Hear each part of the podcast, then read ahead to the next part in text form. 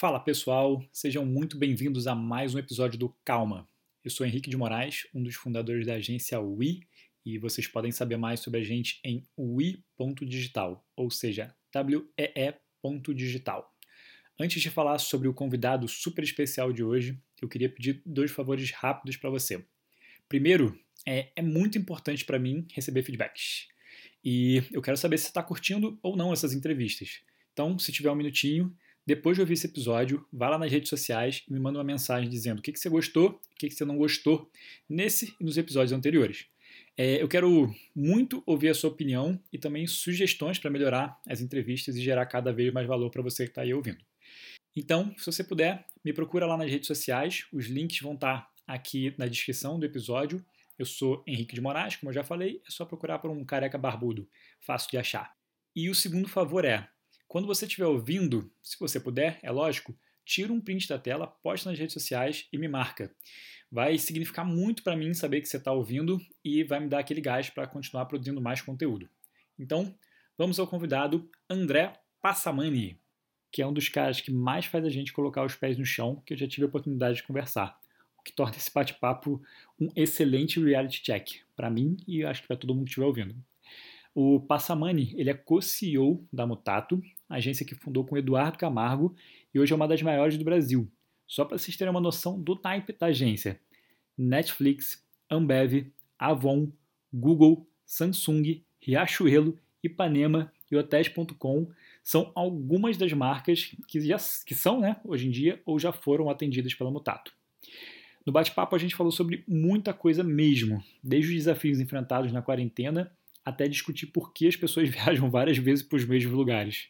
Vai saber como é que a conversa chegou até aí, né? É, talvez tenha sido porque o Passa, que é como ele é conhecido lá na agência, eu finge que eu sou íntimo e chamo ele assim também, é um dos caras que você tem a sensação de que você pode falar sobre qualquer coisa que vai ser divertido, sabe?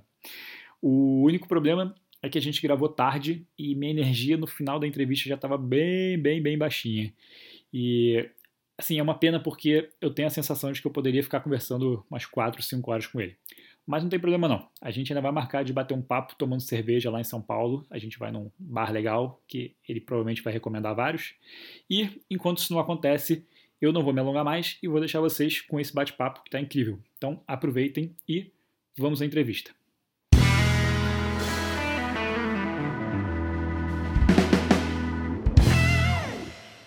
Fala Passamani, seja muito bem-vindo ao Calma. Cara, é um super prazer ter você por aqui. Eu já tô ansioso por esse bate-papo, então não vou nem perder tempo. Vou perguntar como é que você tá, né? Como é que estão as coisas por aí? Tudo certo? Na medida do possível? É, na medida do possível, tudo certo. Seguros, em casa. É... Eu fiquei muito feliz de ser convidado para participar de um podcast que eu vou ganhar calma, então vim aqui feliz da vida. Vamos lá, né? Vamos ver se eu, se eu consigo passar um pouco de calma para você e para os outros, né? Beleza. Missão difícil, nesse momento então difícil. Mas vamos lá. É, cara, eu queria começar perguntando o que, que você mais gosta e o que, que você não suporta no home office, né? Já que tá todo mundo obrigado a ficar confinado aí, é, é bom a gente ter um pouco dessa perspectiva. Sim. O que eu, o que eu mais gosto, cara, é, são esses silêncios constrangedores quando você termina uma frase e outra pessoa vai falar e aquelas interrupções, assim, é, é, é, muito bom, cara, é muito, assim, é tipo, cara, é tipo The Office, né, velho, é tipo, nossa, é muito Várias vezes eu termino umas frases e aquele silêncio, e era para ser, e era para as pessoas rirem, ninguém tá lá, e aí a pessoa liga o microfone, aí o, o outro cara tá, você chama o cara, o cara não fala, de repente, pô, tô falando aqui, tava com o microfone, sabe essas coisas? Eu adoro isso, assim, eu adoro essa parte cômica, é, eu vi até um filtro do Instagram que você coloca a sua foto junto de uma tela, tipo, compartilhada com, com três animais de estimação. E é bem essa vibe, assim, né? Tipo, eu gosto muito disso, da, parte cômica. Ah, e, e, a parte que eu acho que é mais difícil é essa separação para quem tem família, quem tem filho, né? É você conseguir montar uma rotina é, saudável, né? Assim, conseguir é, não trazer, porque você está dentro de casa trazendo o estresse do trabalho e está levando para o trabalho o estresse dentro de casa, porque literalmente as coisas se misturaram. Então essa dificuldade de, de, de conseguir separar as coisas, é, não é nem separar, porque eu não sei se as coisas se separam, mas enfim, essa é, essa contaminação né, que você tem o tempo inteiro. Agora as palavras são todas essa linha, né? contaminação. Essa contaminação que você tem entre o ambiente profissional e o ambiente doméstico, assim, é, é muito difícil, né? Muito difícil mesmo. É. E você tem, você já conseguiu criar algum macete para lidar com, com essa, com essa situação? É, não, eu, é por isso que eu não gosto. Nem tá aprendendo. É, é, assim, eu acho que talvez para mim, assim, que tenho criança pequena e tal, é, por exemplo, eu tenho uma, uma tentativa que é, ela faz aulas, né, tá fazendo, cara, ela tá passando quase quatro horas por dia na frente do computador, fazendo, é, usando as ferramentas do Google, que a escola adotou, né, o Google Classroom, e-mail, agenda, e então, assim, eu passo a manhã acompanhando as aulas, ali dando, dando suporte, né? Uma espécie de cara de TI com, com auxiliar de professor, assim, tirando uma dúvida ou outra tal. E aí, depois que eu termino essa rotina lá pelas 10 e meia, 11 horas, que eu, que eu tô livre, né? É, então, assim, isso ajudou um pouco, porque eu já tenho aquele horário para ficar com ela, aí depois eu tenho os meus afazeres domésticos aqui, que a gente está dividindo as coisas mais ou menos, né? Então, eu cuido da louça, cuido de uma coisa ou outra. E eu tenho a sensação de que talvez para mim, assim, o, o que funcionaria melhor seria trabalhar até mais tarde. Só que aí de manhã eu não teria condição de sete e meia já preparar o café e tal. Então, assim, até achei um caminho, mas esse caminho ele é meio difícil porque aí você começa a dormir. Eu tô dormindo pouco, assim, tô dormindo lá pela meia-noite, uma da manhã, seis e meia eu tô acordando. É, aí eu teria que dormir. Acho que fica mais, mais difícil, né? Já é, já é meio dormir pouco demais. E ela tem quantos anos? Ela tem oito. Oito? É. E caraca, fica agora quatro horas na frente do computador, né? É, é a gente tenta. Como... tenta é, não, é, vai, não é quatro, mas vai das, das oito e meia até dez, com certeza. Aí às vezes vai até onze. E à tarde das duas às três e meia, mas aí às vezes tem alguma atividade e tal. Três horas é com certeza, mas às vezes acaba sendo quatro. É, é uma mudança né, que a gente está vendo, porque há pouco tempo atrás a gente estava tentando evitar que nossos filhos ficassem três é. horas na frente do computador e agora tipo, eles precisam ir para frente do computador, né? É, é. mas, mas eu, eu, eu, tenho a sensação de que a gente vai. É, assim, uma, é, a escola dela, enfim, a gente é bem crítico com relação ao uso da tecnologia pelas crianças tal. A minha esposa ainda super crítica com relação a isso. E eu tenho a sensação de que a escola está tateando, assim, mas é, para a escola deixar a criança menos tempo na frente do computador, precisaria de um envolvimento dos pais ainda maior do que está demandando. Isso é que eu acho que pega, assim, as, é, é, as pessoas, elas acho que terceirizaram demais, né? Né? Você tem, por exemplo, numa família normal, você tem o pai e a mãe trabalhando fora, normal, nem sei se é normal, mas enfim, é comum, é comum você ter o pai e a mãe trabalhando fora, então os dois ali responsáveis é, por gerar renda e tal. E aí você tem essa dificuldade, né? Porque você não tem tempo para conseguir administrar essas questões domésticas aí sem ajuda. É, eu, eu, sei lá, a gente aqui tá, tá bem difícil, cara, como família, assim, tá bem, tá bem tumultuado, tá difícil. Mas eu acho que é isso, cara. Acho que também a gente vai aprender daqui a um tempo que eu, eu, eu, sinto isso, que daqui a pouco as escolas também vão ver que essa carga de, de, de, hora de computador, de conteúdo, ela pode ser dada de outra forma. Os pais também vão, vão. A gente vai achar outras formas, né? Que eu acho que. É, eu, eu, eu vi alguns textos falando sobre isso, né? Que. Pô, tem muita coisa que uma criança pode aprender no meio dessa confusão que talvez não esteja clara ainda. Sei lá. É, é, todo mundo, pode... né? Não só as crianças. É, mas eu digo assim, pelo fato de estar em casa, entendeu? Tem uma oportunidade de aprendizado. Sabe aquele papo de você fazer aquela conta de matemática de laranja e banana na feira, mas de repente uhum. você. Sabe, tem as coisas da, da, da vida mesmo que elas estão presenciando e tal, que talvez. É... Sei lá, essa coisa do homeschooling é muito diferente, né? É. Minha esposa leu um pouco sobre isso e tal, e é bem diferente da, de você seguir uma grade de conteúdo padronizada para todo mundo é mais difícil mesmo.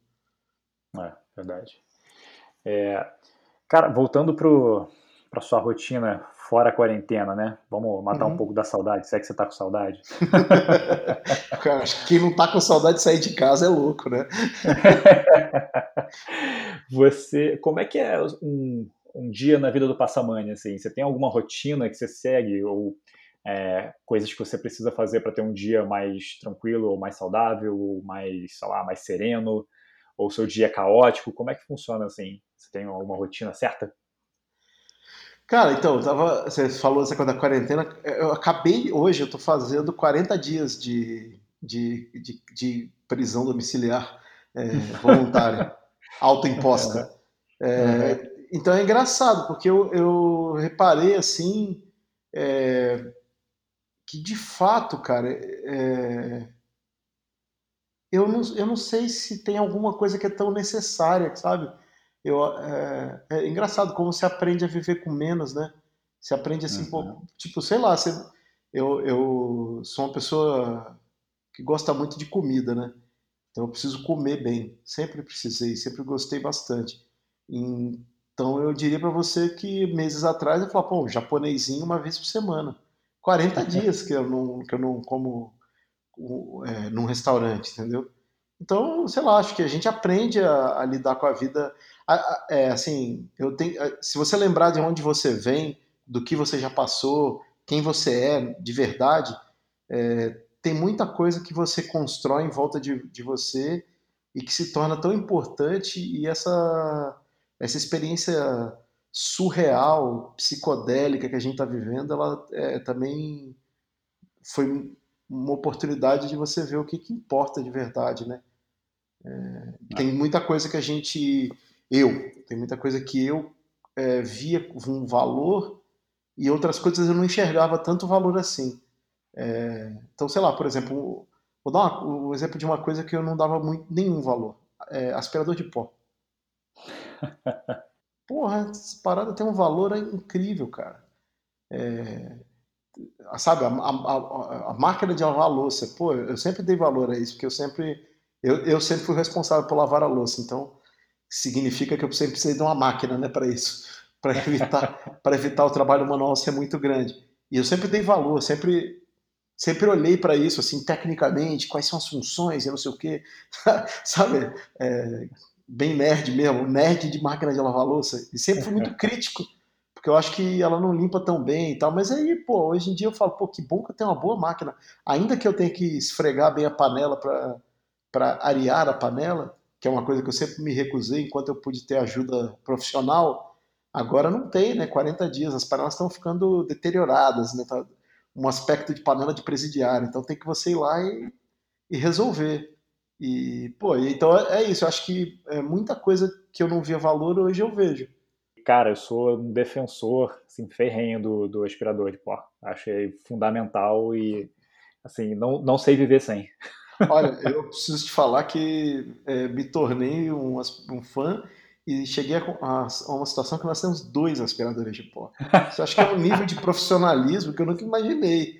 Você ter uma casa, ter dois aspiradores. Pra que isso? Não, um é melhor para tal coisa, 1600 watts, mas ele é muito barulhento, ele é pesado, faz dói a coluna, mas para limpar, sabe uma parada tipo surreal. Surreal. Muito bom, muito bom. Rei do aspirador. Depois eu vou pedir para você um, uns reviews aí. É, exatamente. Mas, cara, no, no, no, seu dia a dia, você faz alguma coisa assim para manter a cabeça mais serena? Você tem alguma rotina em relação a isso, tipo meditação ou, sei lá, é, escrever ou agradecer ao, ao, sei lá, ao sol. Cara, cada um tem sua, sua é, rotina aí, sua, eu sua loucura. Te é, vou te falar que sol é uma coisa muito importante para mim. Eu estou ficando bem preocupado, é, porque a gente vai entrar agora no período de inverno. Aqui em São Paulo é mais frio e tal. Eu, quando tem um sol, que eu posso parar e tomar um sol ali 10 minutinhos, é uma coisa que eu, eu, eu, eu me peguei, sabe? É, nos dias que não tinha sol, meio. meio. Eu sou um cara é, bem pouco bem zero namastê, assim, bem pouco. É, é uma pessoa que precisa de calma na vida, realmente. é, e aí eu nunca pratiquei muitas coisas, nunca, sabe, dei prosseguimento, fiz yoga, parei, meditação, tentei, não consegui. é, nunca tive um, uma disciplina assim para relaxar. Sempre foi uma pessoa muito pilhada. E eu reparei isso, que o sol tem me feito dar essa tanto essa recarregada quanto essa essa acalmada no coração mesmo, sabe? De ficar um pouco mais tranquilo. É, é sol faz, faz falta, cara. Eu que moro no Rio, né? Sempre mais é. pessoa que Não. gosta de praia, gosta de sol mesmo, de é. andar no sol. Eu faço ideia a sensação de prisão que não tá no Rio, porque é uma cidade que te convida o tempo inteiro, né? A sair de casa e tal. É, verdade. Bom, para não ficar triste aqui, deprimido, vou mudar de assunto. é bom, é bom. É, cara, a gente, é, um tempo atrás, alguns meses, a gente teve a oportunidade de bater um papo, né? Aí, uhum. Lá na Mutato, inclusive. E a gente estava falando sobre turnover de clientes e eu, você me falou uma coisa que marcou, né? Que é se você estiver fazendo as coisas, as escolhas certas, você vai perder cliente. Isso porque perder cliente significa que você está sendo honesto com você e com o cliente também, né? Uhum. E não sei se você lembra dessa conversa, mas. Lembro. Na verdade, a frase eu não lembro, mas eu, eu, eu, vou falar, eu gostei de ouvir isso. Porque, mas, né, porque né, perdemos clientes o tempo inteiro. Então, de, desde a, entre aquela conversa e agora, nós perdemos mais um. É, então. É, e aí eu fiquei com uma, com questionamento, assim, né? Que na hora acabei não fazendo e queria aproveitar a oportunidade. Que é, você acha que uma empresa, independente né, da empresa, estou falando aqui, nós somos é, da área de publicidade, agência, né? Mas pode ser uhum. para qualquer, qualquer. Acho que aplica para qualquer pessoa, né? Que está uhum. empreendendo. É, você acha que a pessoa precisa é, escolher o cliente desde o dia 1 ou você acha que no início é importante aceitar qualquer tipo de job, assim, para ou ganhar experiência, ou criar portfólio, ou ter uma segurança financeira antes de começar a fazer uma seleção? É, eu, eu, eu, eu não, não, sei se eu acredito. É, é muito louco isso, porque essa frase que eu te disse, eu acredito. Eu acho que você perde cliente quando você faz as coisas certas, porque é, é natural. Você cresce e aí, naturalmente, pessoas. Se, se você estiver fazendo um bom trabalho, naturalmente algumas pessoas vão se interessar pelo seu trabalho, mas não necessariamente esse interesse vai ser um interesse que dá da liga, né? E aí, naturalmente, esses clientes vão embora. Ou, de repente, um cliente com quem você teve uma relação super, é, esse, super boa, super é, boa para ambas as partes, de repente essa relação caduca. Do outro lado, eu, eu não sei se eu... É, eu acho que, assim, tem tanta cara, acho que escolher cliente, a, a, assim, a frase, vamos escolher um cliente, para mim me dói, assim, sabe? É, é arrogante, né? É arrogante demais, velho. É arrogante demais, assim. É, tipo, sério, você quer trabalhar comigo? Que legal, vamos ver como é que a gente faz isso. É, dito isso, eventualmente vai ter alguém que, pô, que não dá, que aí não vai rolar, entendeu? Porque o cara faz alguma coisa que você não acha correto, entendeu? É, que você sabe, aí, né, eventualmente você conhece o mercado suficiente para descobrir que, pô, aquela determinada empresa tem aquela determinada prática que, puta, ali é meu limite, entendeu? Então, assim, mas isso é raro, né? É, você ter, você ter alguma coisa com esse nível de, de problema. Então, assim, tirando essa situação em que você é, tem alguma coisa muito forte, é, eu acho que. O, e, e, e, assim, quando eu falo muito forte, tem que ser uma coisa muito forte mesmo, porque eventualmente uma prática comercial que você não concorda, você cons consegue sobreviver a ela. Uma questão cultural, estou falando de alguma coisa maior. Então, tirando essa exceção, eu acho que o resto. É, é não, não acho que faz sentido você partir da premissa que você que vai escolher o cliente. Eu acho que você tem que partir da premissa que você vai buscar ter o melhor trabalho para lá na frente ser escolhido pelo melhor cliente, entendeu? É, é, é, é muito louco isso, mas é isso. É o, o, como você consegue ser bom para que aquele cliente que você quer um dia te procure. Enquanto, enquanto isso, o, tem um concorrente dele que talvez precise de você e tá tudo bem, entendeu? Agora, se você já parte da premissa de que, sei lá, eu só atendo eu não sei, entendeu? Eu, eu, eu, eu, sou muito pé no chão com relação a essas coisas. Eu acho que é, as empresas vivem, é, os profissionais das empresas, você vive um grande momento mas depois aquilo ali volta para um outro lugar, entendeu? Todo mundo tem é, esse tipo de situação. E do outro lado, também uma experiência que eu tive é um cliente para quem que chega até você e por quem você não dá, não dá nada, você estabelece uma relação, alguma coisa ali se transforma e aquele cliente pode se tornar um, um dos seus grandes é, clientes da história. Isso já aconteceu conosco é, na Mutato, é, mais de uma vez, assim. Então, é, essa humildade, assim, eu acho que ela é muito necessária, sabe? É, vou, vou, dar um exemplo. Quando a gente começou a trabalhar para a Netflix, é, a, a, Netflix estava lançando a série Hemlock Grove, que é uma série um pouco de terror, assim. É, cara, a, a, esse era o primeiro original da Netflix. O primeiro que saiu no Brasil, que teve alguma. É, e assim, não foi uma repercussão positiva, não era uma série maneira. É uma série que não, não, não foi, né? Era uma tentativa. É, então, assim, aquela Netflix era uma empresa. Eu, então é muito fácil hoje você falar assim, ah, pô, trabalho para Netflix há cinco anos, é, com todas as dificuldades que tem numa relação como essa, é um cliente incrível, não sei o que, a pessoa vai balançar a cabeça e concordar. Cinco anos atrás, quando eu, se eu falasse isso, o cara ia dizer, pô, mas tem a empresa tal, muito melhor, entendeu? Então, acho que também tem esse lado, assim, sabe? É, é, essa aposta, essa construção nessa relação pode te gerar que um cliente que é legal se torne um cliente incrível. Outro exemplo que eu, é de um ex-cliente nosso que era Avon. Quando a nossa relação com a Avon começou, a Avon era percebida de uma maneira, assim, amplamente diferente como ela foi percebida à medida que a gente juntos constru foi construído um trabalho com apoio de outras outras empresas de comunicação, mas a gente acho que colocou a Avon no mapa de uma maneira totalmente diferente em termos de publicidade, de comunicação aqui no Brasil. É, e eu acho que é isso. É, era a Mutato trabalhando para a Avon, não fazia um, um, super trabalho. A culpa era de quem? Era da Mutato? Era da Avon? Alguma coisa mudou, sabe? E é, é, às vezes é um cliente que chega lá e que chega lá para sacudir o barco e você reage bem a isso e dá certo. Às vezes é uma outra situação. É, e às vezes a sua empresa não sobrevive a esse tipo de chacoalhão. Né? O cara chega lá para mudar as coisas e você é, é, parte, vira identificado como parte do problema. Então é muito, eu acho muito louco, porque eu acho que não é uma ciência exata mesmo, assim, é uma ciência muito, muito imprecisa.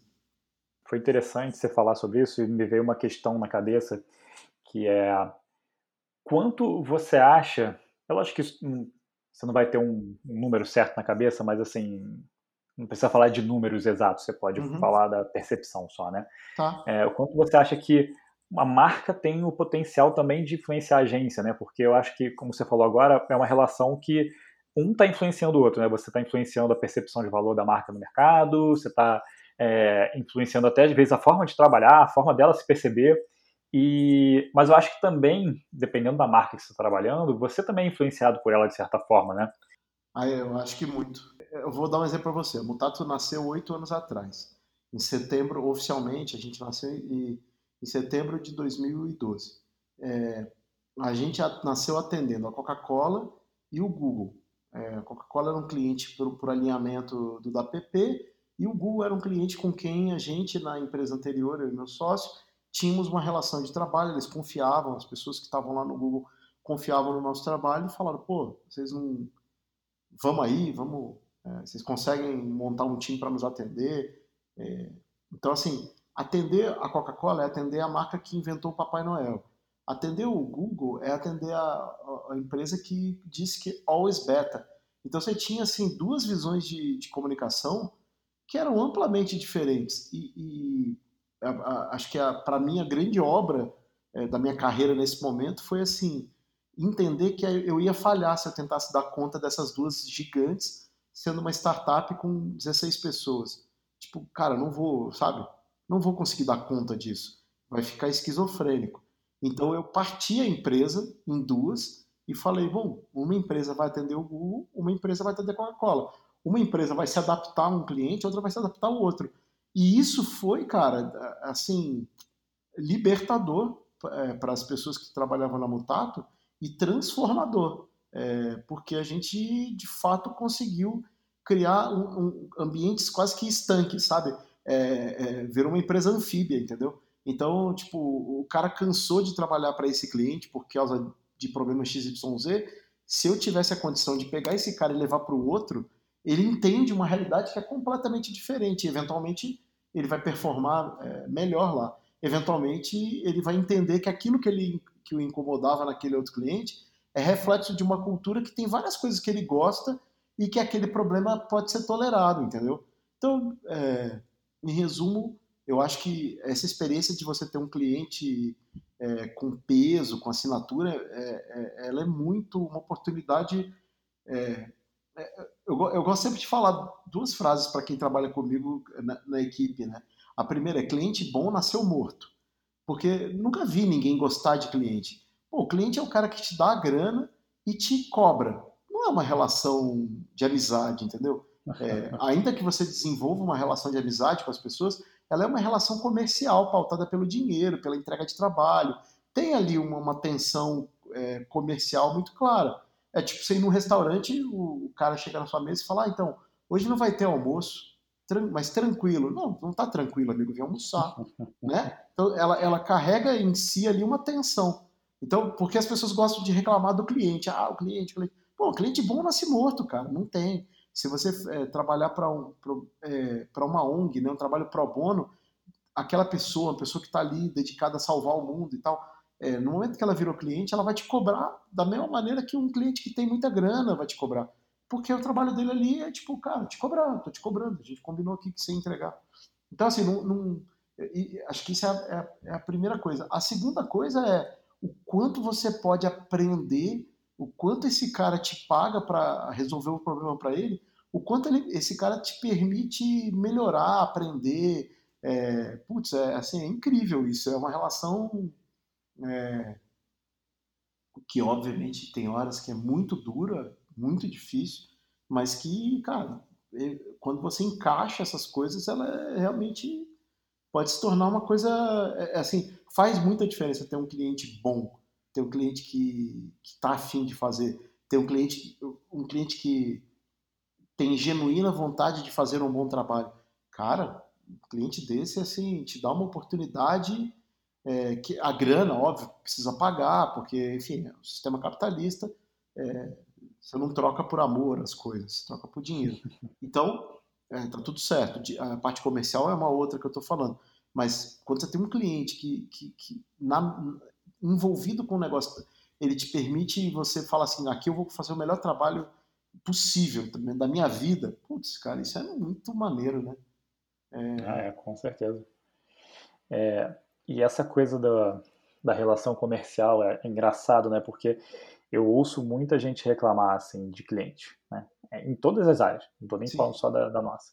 Eu uma vez eu estava na pizzaria de um amigo meu e tava tipo cara dando muito certo e tava nesse dia ele não tava lá, tava o sócio dele.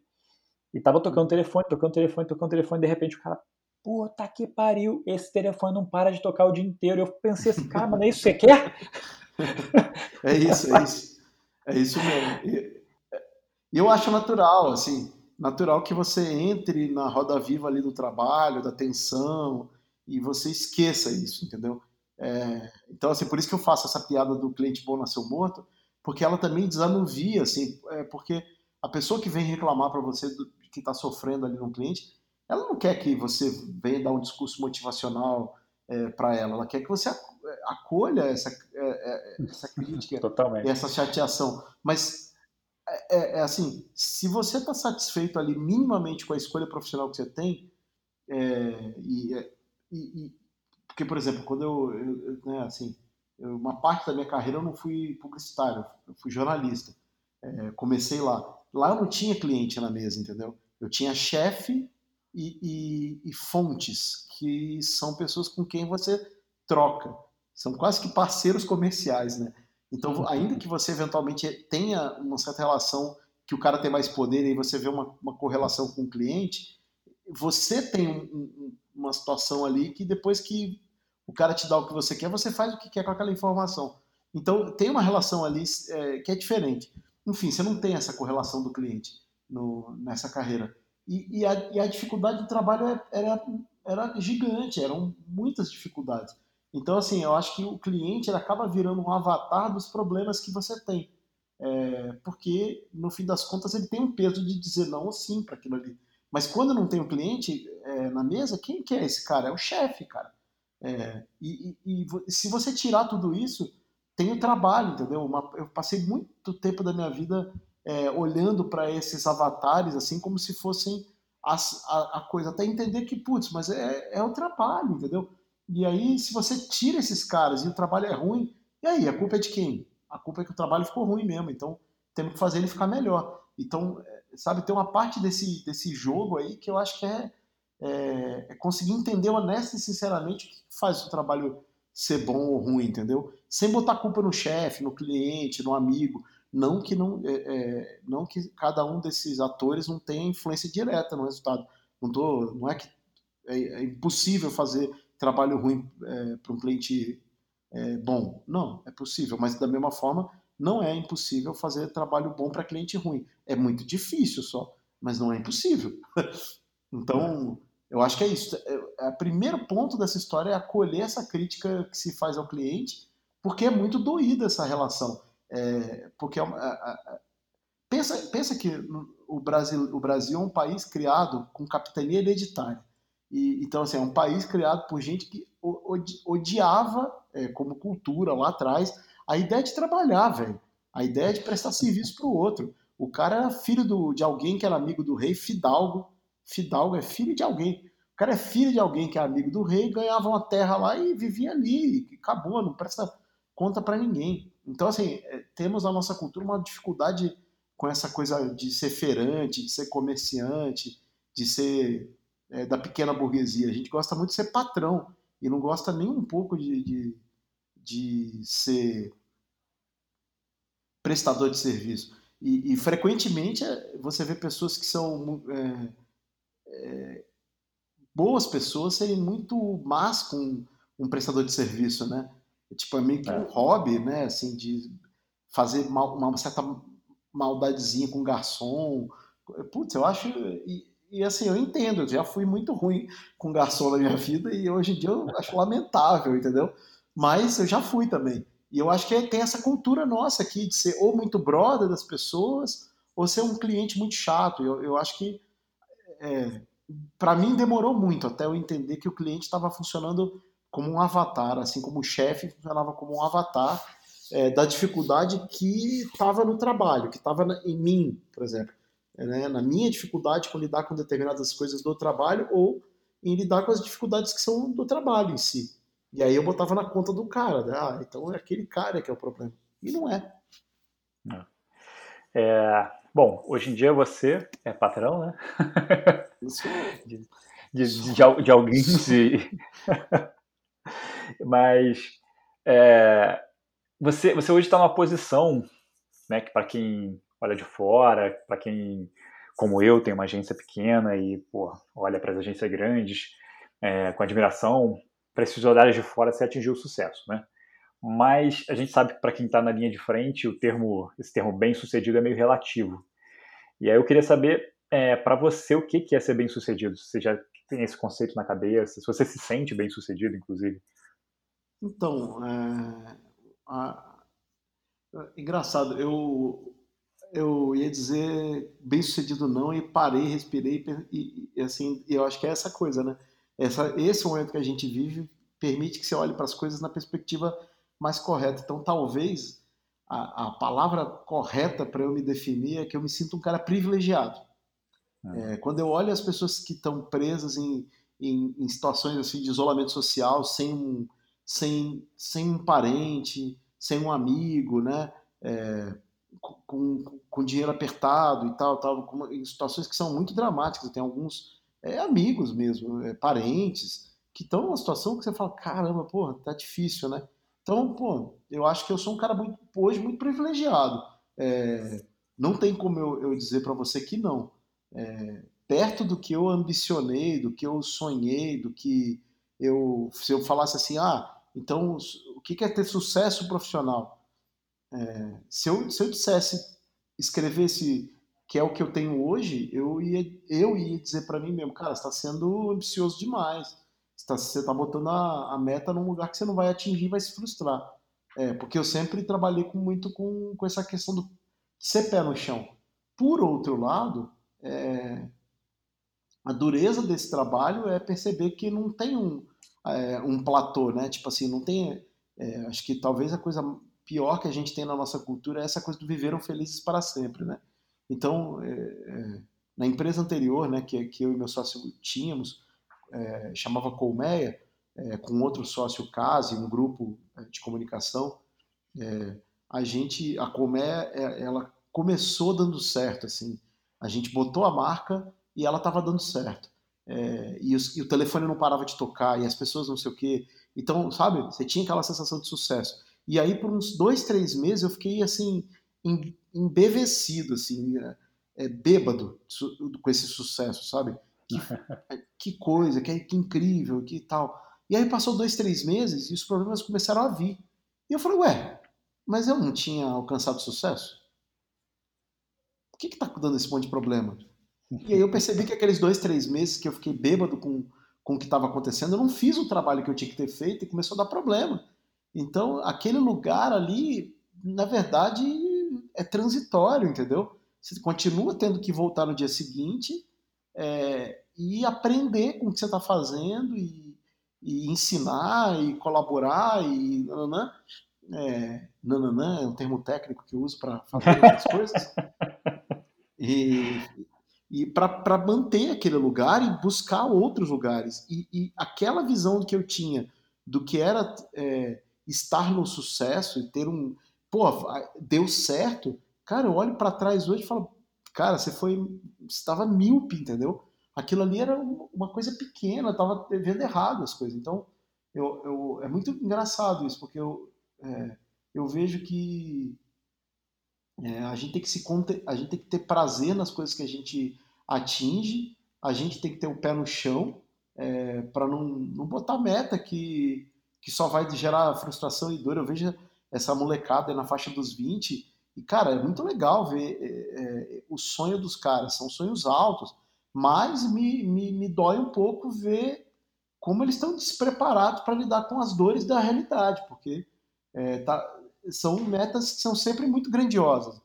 E do outro lado, é, que se você continuar mantendo é, o rumo e, e, e, só, e só fazendo o que tem que ser feito, é, uma parte significativa do trabalho é, é, só fazer o que tem que ser feito, entendeu? É, é não ficar bêbado com sucesso, não ficar deprimido com fracasso, não, não se distrair com a sua vida particular, é, que, que não é que você não pode se distrair fora do trabalho, você tem super que se, se ocupar dela, mas às vezes você se mistura, tem um relacionamento amoroso e ele invade a tua, tua carreira de uma maneira avassaladora e, e, e quando ele termina também te, te leva para um buraco, assim. Então, conseguir manter ali uma um equilíbrio, assim, uma separação mínima entre esses dois universos é, para conseguir aparecer todo dia lá e entregar. E, e entender que as coisas têm um tempo, entendeu? Então, é, também é uma outra coisa que, que, que, a, que a idade ensina. Eu tenho 47 anos hoje e eu, eu, eu acho que só aprendi que as coisas têm um tempo depois dos 35, 36 anos, assim. Até, até, até essa idade eu era um cara é, extremamente insatisfeito com, com que, como as coisas aconteciam. Eu estava o tempo inteiro aflito. E, e, hoje eu vejo que eu estava aflito antes da hora. Eu não estava nem terminando uma tarefa para já ficar, sabe? É, é, é tipo, sabe o, o, péssimo cozinheiro, o cara que não consegue terminar um prato já começa a comer, já tá, a coisa tá meio crua, apressado comer crua, é isso aí. É, é, é conheço a sensação, acho que é. é, acho que essa ansiedade ela, ela, é, ela é muito positiva, entendeu? De novo, é, essa ambição, essa ansiedade, ela é muito positiva. O problema é conseguir controlar ela e lembrar do plano, lembrar do sonho, lembrar do, da realidade em volta, para você, tipo, vai, vamos pensar o seguinte: nós estamos vivendo tudo o que nós estamos vivendo agora. Aí o cara botou lá um sonho material para ele, que sei lá qual era, não importa, mas que seja, é, é uma viagem, é um carro, é uma casa, é uma roupa. Pô, ele não, tá difícil, entendeu? Tá difícil. Aí o cara vai ficar, ele vai ficar triste porque não comprou um bem material no momento em que tem uma série de coisas muito é, grandes acontecendo, entendeu? Pô, é. alto lá, né, meu amigo? Vamos, vamos refletir, assim. É, isso aí que você quer, você realmente é, você está entendendo o que está acontecendo com todas as outras pessoas e tal. Então eu acho que tem é, é essa dimensão que às vezes a gente esquece. É, se está ruim, se tá ruim aqui, imagina lá, entendeu? Se está ruim para mim, imagina para o cara que está numa situação muito pior do que a minha. É, eu, eu, acho que assim conseguir ponderar é, é fundamental e, e, entender que as coisas têm um tempo também, entendeu? É, é difícil para caramba entender esse tempo e eu acho que, de novo, essa, isso que está acontecendo agora é muito interessante por isso, assim, tá, tá fazendo a gente refletir sobre esse tempo, né? Volta e meia, minha esposa, é, você deve conhecer um filme chamado Dia da Marmota, é, que chama O Feitiço do Tempo. É, na verdade, o nome dele é O Feitiço do Tempo, não é o Dia da Marmota. Mas é o, o, o filme devia se chamar O Dia da Marmota. É, é um filme do Bill Murray que estava no catálogo da Netflix até recentemente, agora acho que não está. E, basicamente é um cara muito escroto, um jornalista, que vai é, cobrir um, um, evento bem, bem a boca no interiorzão lá, que é um festival da marmota. E ele vai lá é, fazer esse trabalho, ele dá um chilique, tem vários estresses e tal. E ao final desse dia ele dorme e acorda no dia seguinte e o dia começou de novo. E ele fica preso nesse dia, cara, por muito tempo. Ele acorda e dorme todo dia, ele vê aquelas mesmas pessoas, continua sendo o dia da marmota, aquela mesma festa estúpida que ele foi lá para cobrir, entendeu? E, uhum. cara, e ele é obrigado a ter que encontrar os mesmos idiotas que ele não suporta todos os dias. E ele começa a, a entender é, a vida de uma maneira diferente. E a gente está aqui preso, aqui em casa, no dia da marmota, assim, porque acorda todo dia, tem que limpar o banheiro, tem que fazer o café, tem que preparar o almoço, tem que não sei o que, tem que ir pro trabalho. Aí, por fim de semana, não tem trabalho. Aí você fala, nossa, aqui alguma coisa aconteceu de diferente na minha rotina. Mas, de certa forma, tem esse, esse fator dia da marmota. É. O... Tem uma frase que eu gosto muito que diz que o desejo é um contrato que você faz com você mesmo para se sentir infeliz até você conquistar aquilo ali, né? e é de certa forma, né? Assim, é, a gente fica muito preso no futuro, nesse, nesse é. ideal que a gente cria de, do que é sucesso. O... É, tem, tem aquela frase lá que você sofre com os eventos do passado. Eu sou muito campeão nisso aí, sofrer com o passado e, e temer o futuro, né? Você só que você esquece que o único tempo no qual você pode agir e, e mudar as coisas é o tempo do presente. Então esse esse esse lance namastê aí é, de você estar no presente, viver o, o momento, que é super, é, né? Todas essas coisas da meditação da yoga tem a ver com isso, né? Essa parada uhum. oriental, né? Eles são muito focados nisso, né? E você tá tá no agora. É, tudo isso para mim faz todo sentido, porque de fato, cara, é, eu preciso é, fazer planos. Eu, eu, eu, eu, tenho dois modos na, de vida, o vida louca e o organizado. Se eu não tiver nenhum plano, cara, eu fico vida louca total. Assim. E, e, e, assim, quando eu era mais jovem, eu era muito, assim, sabe? Tipo, é, eu decidi, eu, eu, moro em São Paulo há 22 anos, é, em setembro. Faz 22 anos que eu moro em São Paulo. Na minha vida, setembro, não sei porque várias coisas acontecem. Mas faz 22 anos que eu moro em São Paulo. E, e, e eu não planejei vir para São Paulo, entendeu? Eu moro há 22 anos aqui, não foi um plano, cara. É, então, assim, eu, eu funciono bem nos dois modos, são, mas são dois modos muito diferentes. E, e eu sei que, é, tendo. É, quanto mais velho você fica, mais você precisa se planejar para dar conta da vida. Então, ao longo do tempo, eu fui aprendendo a fazer plano. E eu vi que eu funciono bem com planos. Só que não é natural para mim. Por mim, eu seria modo vida louca o tempo inteiro, assim. É, tipo, quando eu viajo, é, ou eu tô nessa, ou eu pro, programo tudo e tal, porque, pô, você viajar com criança sem, sem planejar é muito complicado. Mas, os, mas eu me divirto o dia que eu não tô planejado, assim. Eu não sei o que vai acontecer. Tem a, não tem reserva nesse dia no hotel. Cara, é, é muito divertido, mas o nível de estresse também tende a subir muito. Então, para lidar com a vida é, adulta, né?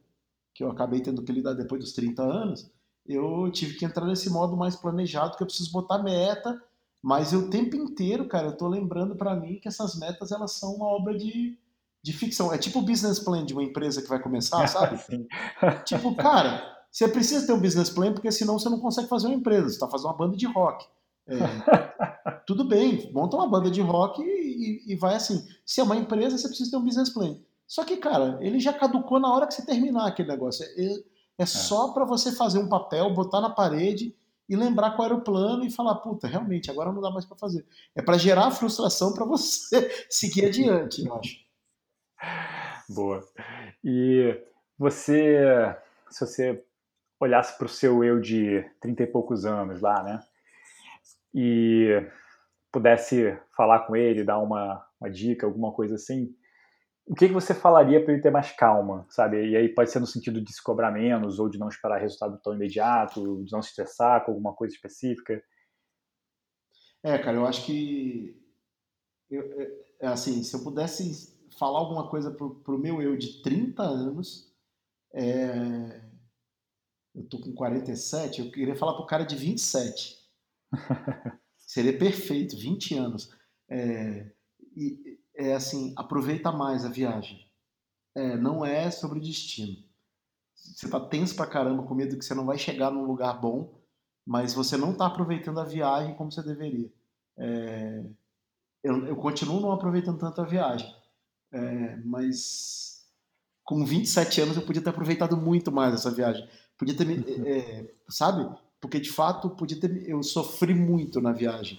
É, e eu acho que, cara, talvez é, talvez seja uma coisa boa para eu dizer para mim hoje. Entendeu? Porque eu ainda não aprendi isso. Então, é uma lição que se eu, se eu tinha, talvez começasse a aprender com, com 27, talvez agora eu tivesse melhorzinho. Mas, cara, é assim, pô, aproveita a viagem, cara. Não fica, não fica o tempo inteiro remoendo o passado e, e, com medo do futuro, entendeu? Você não sabe, você não sabe. Ou você, o futuro você não sabe, o passado você não muda, entendeu? É, não adianta, é, toca, toca o barco, entendeu? Mas aproveita, entendeu? Aproveita. É, acha um prazerzinho quando você está remando, ah, tá doendo pra caramba os braços, tô cansado, não tem água, sol quente. Mas, pô, para um pouquinho, pô, esse solzinho é bom, né? É. Curte, Às vezes a vista é boa, você não percebeu, né? É, Deve um peixinho pulando. Alguma coisa, cara, alguma coisa tem, entendeu? Porque senão, senão fica difícil pra cara. Senão você fica mais cansado, mais nervoso, mais, mais tudo, entendeu? Então, é, acho que é, eu, eu, gostaria muito de ser menos. É, men, men, não menos pilhado, porque eu acho que talvez menos pilhado eu não teria energia para ter feito as coisas, mas eu gostaria muito de ter aproveitado mais, assim. E, e, e, e brigar menos com os outros, sabe? Tipo, pô, uhum. tá aí com, pro cara de, de, de, de 30 e poucos ali, é, certamente o que eu diria é, então, cara, você já brigou tudo que você tinha para brigar na vida. É, daqui para frente, cada vez que você brigar, você vai perder mais do que ganha. Porque, cara, essa foi a lição que eu aprendi nesses últimos, sei lá, 10 anos. É, cada vez que eu brigo, cara, eu, eu, Tipo assim, pensa que eu tenho lá um, um, um, montinho de coisa do meu lado e tem um montinho de coisa do lado de lá. Eu brigo porque eu quero uma coisinha do lado de lá, aí eu consigo essa coisinha, a muita custo, a muita briga, e eu perco três daqui. Pô, por que, que valeu essa briga, cara? Entendeu? É, Verdade. É mais orgulho que outra coisa. Dialogando, negociando, eu, pô, eu consegui muito mais do que brigando, entendeu? Até perdendo, sabe? Até, olha que loucura. Até perdendo eu ganhei mais do que brigando. Não é louco isso? Outro dia eu fiz essa reflexão. Eu perdi, na hora foi frustrante e tal, mas aí eu, eu ganhei uma liçãozinha ali que eu consegui usar depois e aquilo ali foi muito útil para mim e me gerou ganhos que eu não conseguia nem imaginar, assim. É. é, foi o que eu falei no início, né? Às vezes eu acho que a gente aprende muito mais com com os erros e com é, perdendo, né? do que com as vitórias, porque você se sente arrogante ali quando você vence e você acha que você tá ou que você é invencível, ou então você simplesmente ah, venci, vamos pro próximo, né? Exato. Enquanto e, o erro você fica remoendo.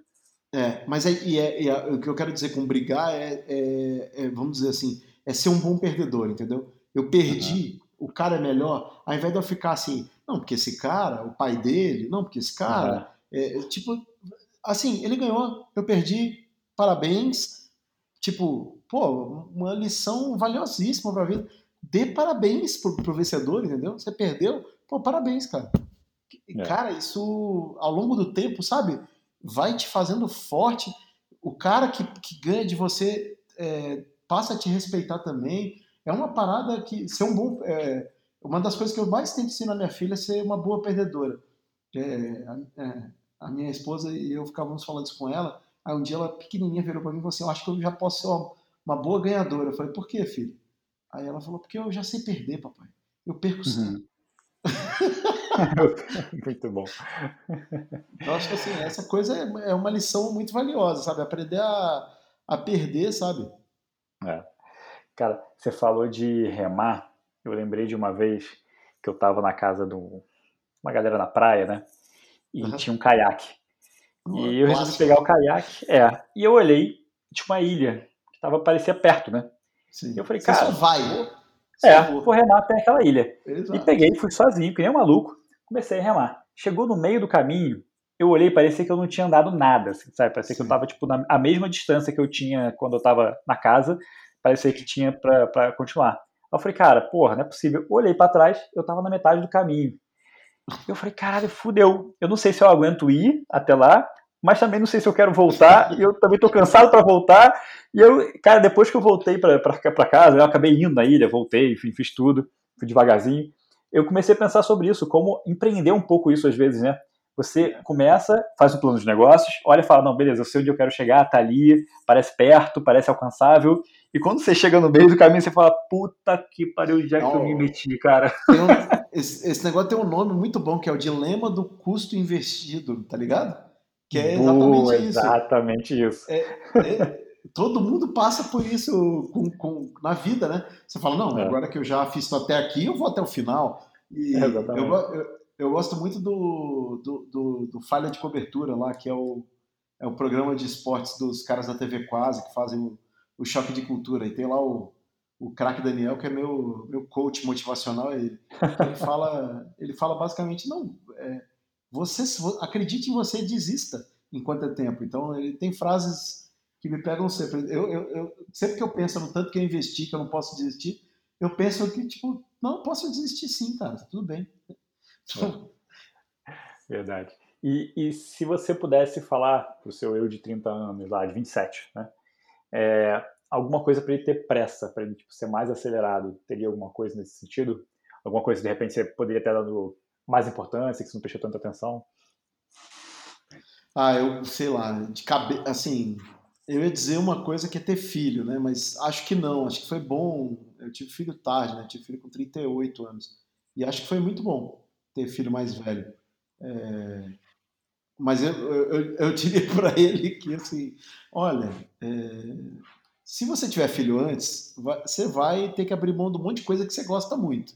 Meio que não tem jeito, não. Você vai ter que amadurecer, vai ter que virar adulto e tal. Uhum. Mas se você tiver filho na época que, tá, que você vai ter, você vai depois se lamentar que não teve antes. Então, conviva, conviva com o fato de que esse negócio é, é, que você não acha bom, que é a ideia de ter filho, é maneiro, assim. Porque eu, eu só descobri que ser pai pode ser legal depois que eu tive filho. nunca tive é, vontade, assim, grandes vontades de ser pai. Ela não tinha vontade nenhuma. E, no entanto, cara, é muito. Eu não sei se eu aproveito plenamente a oportunidade por não ser um cara com essa grande vocação, mas putz, é um negócio maravilhoso, cara. Quando você vê quando você vê um ser humano aprendendo com você assim de verdade, pô, é muito é muito, é muito impressionante assim. Você vê ah, sei lá, você alcança uma dimensão é, que é, tipo assim, de fato, professor de escola infantil é o cara que mais devia ganhar o melhor salário da, da humanidade devia ser pago para esse cara. É, porque cara, a missão que ele tem é inacreditavelmente importante, sabe? É, verdade. É, eu, tenho, eu tenho duas filhas, né? É, uhum. Uma tem 12 anos já, que é a mais velha, e uma que está com 8 meses. Uhum. E o que, o que eu, a sensação que eu tenho é que ninguém de fato aproveita 100%, sabe? É, uhum. É, porque tem todo o estresse, né, cara? Assim, é difícil. Quando você fica o dia inteiro, você tem uma hora que você já, assim, cara, tá de saco cheio. É. Porque, porra, ainda mais quando é bebê, enfim. Sim. E, e aí eu, eu, eu, comparo um pouco com também com o empreendedorismo na, no sentido de você se estressa, você reclama todo dia, né? Fala, pô, essa porra tá foda, tá difícil. Mas sempre quando tem um projeto que é mais legal e que dá certo, é como se, é aquela hora que seu filho vai, vai dormir, sabe? É. É. Você fica olhando apaixonado e fala, nossa senhora, coisa linda, eu quero acordar. Sim. É, é um cara, pouco assim, né? É muito. É, é, é, é, isso, acho que é muito difícil você. E para mim, eu acho que colocou em perspectiva essa coisa do trabalho, sabe? Eu, o peso que eu dei para o trabalho na minha vida até ter filho, ele, eu acho que ele se equilibrou. Eu, eu dei muito mais peso para o trabalho na minha vida até, até nascer minha filha.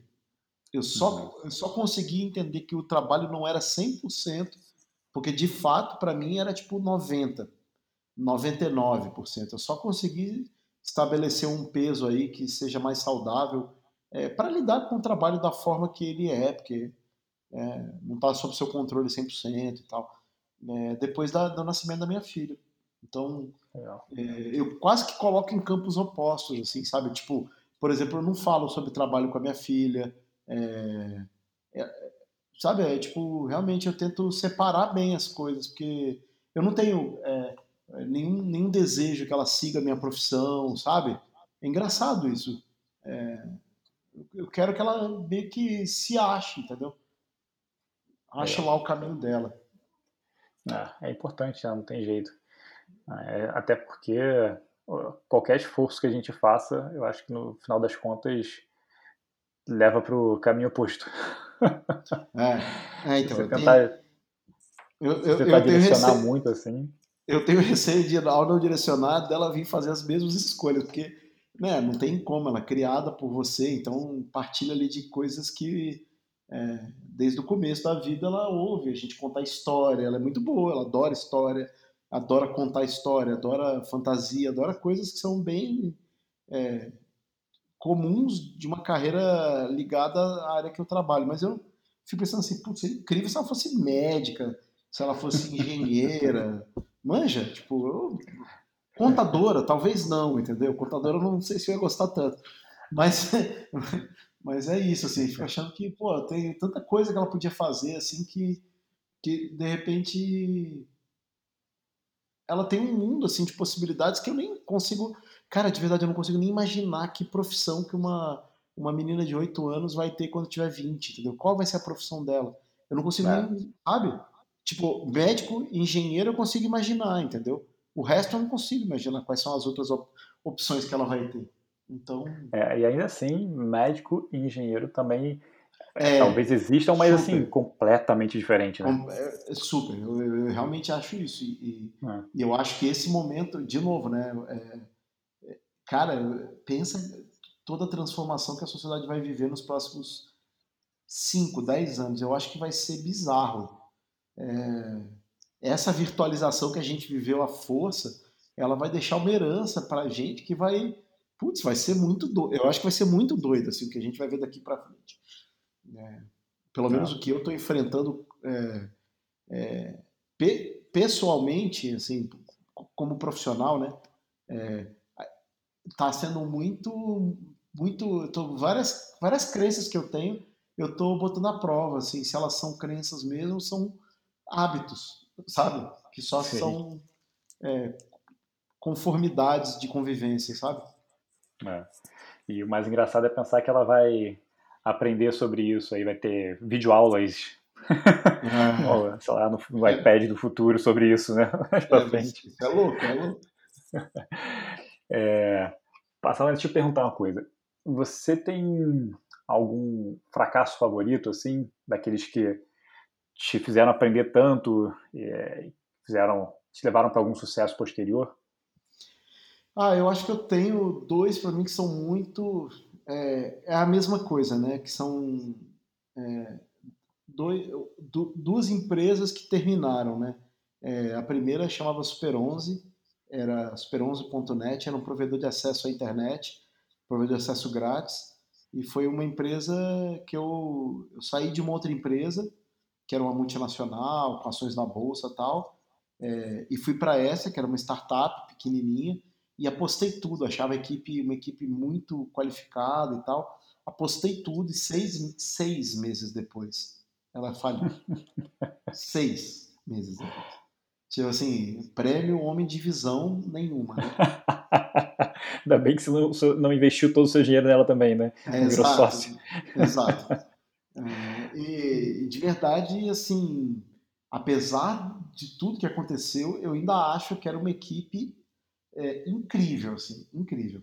Hoje, o, o, cara que era o líder técnico dessa empresa trabalha como líder é, técnico na parte de inteligência artificial no Spotify. Assim. O cara é muito absurdo. O, o, o principal diretor de arte da, do, do, portal trabalha na Apple. Assim. Eram os caras, velho.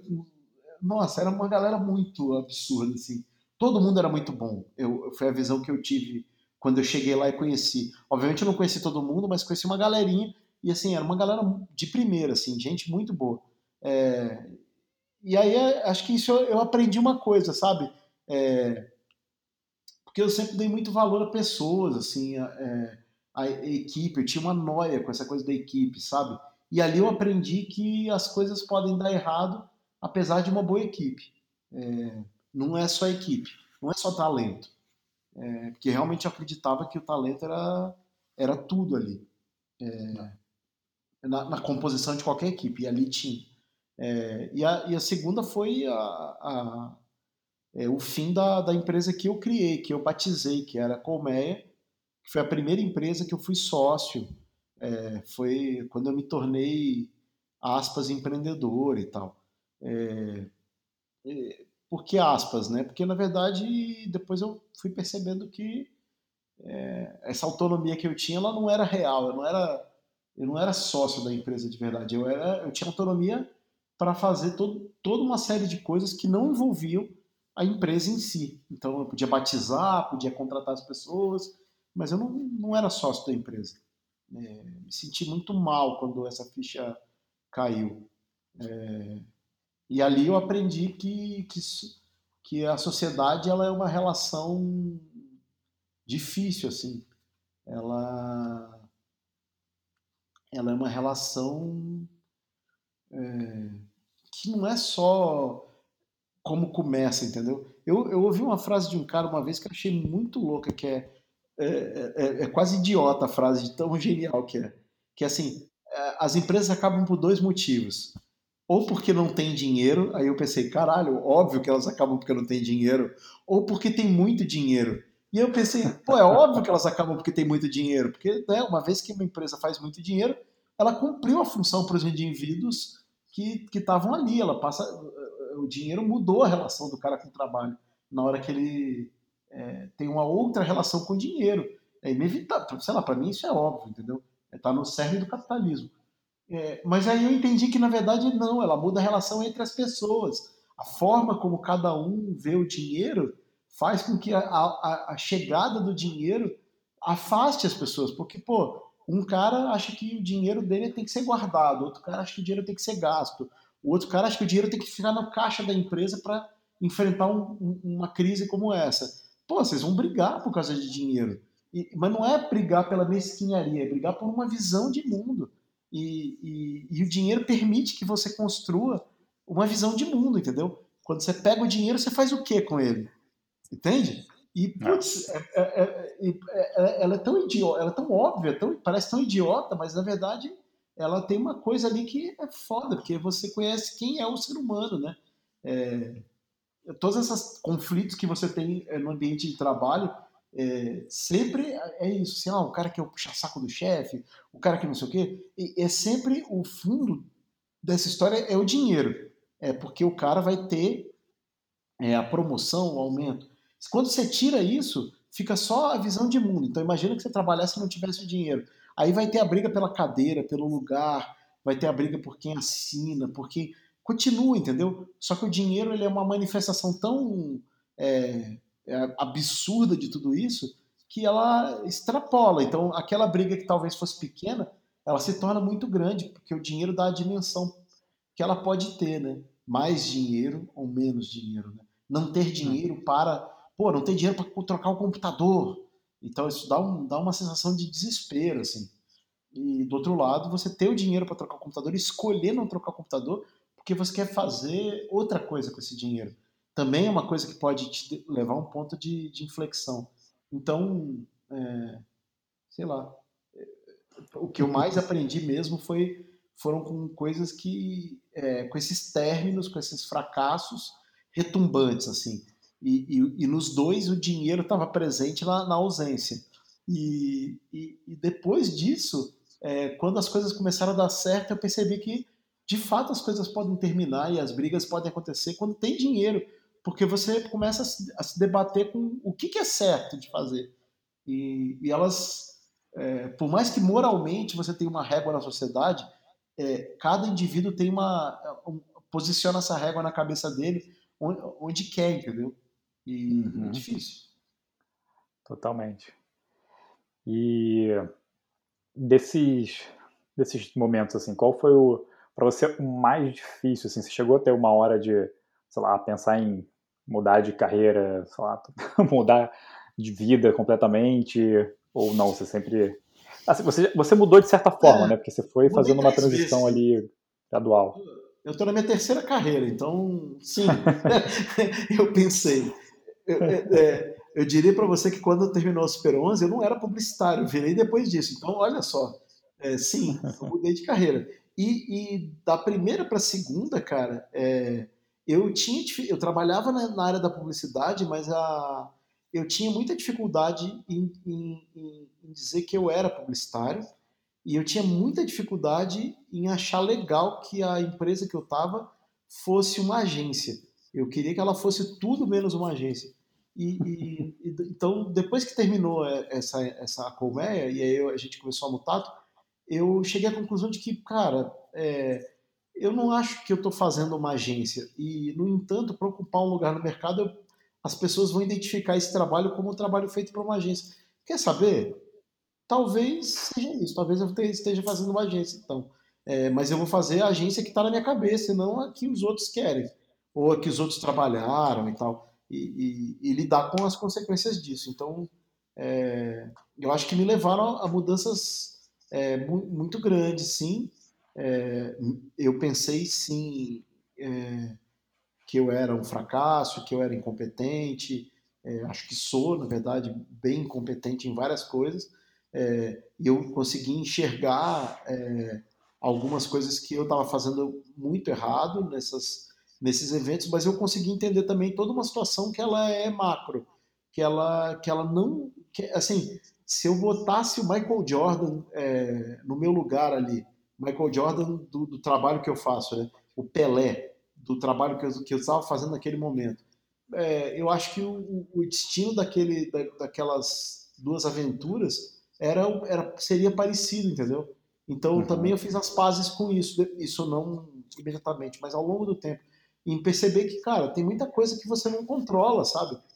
É... Demorou, demorou muito, mas eu consegui fazer as pazes com isso. Legal. Tem, tem alguma coisa específica que, em, que você se sente é, incompetente ainda hoje? Assim, ah, algo que te incomode muito?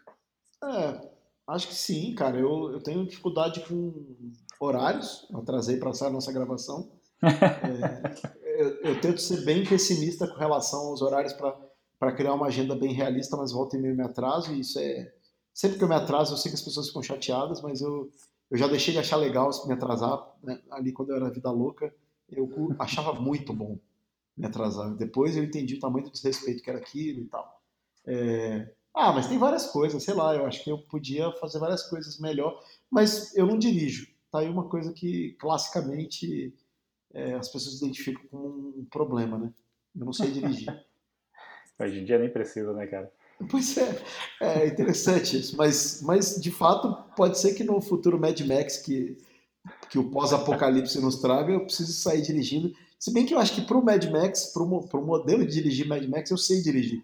Talvez eu, entendeu? Talvez eu dirija muito bem nesse. nesse esse modelo. Esse é que você, meu problema é cumprir, dirigir cumprindo as leis de trânsito. Então, só para deixar claro.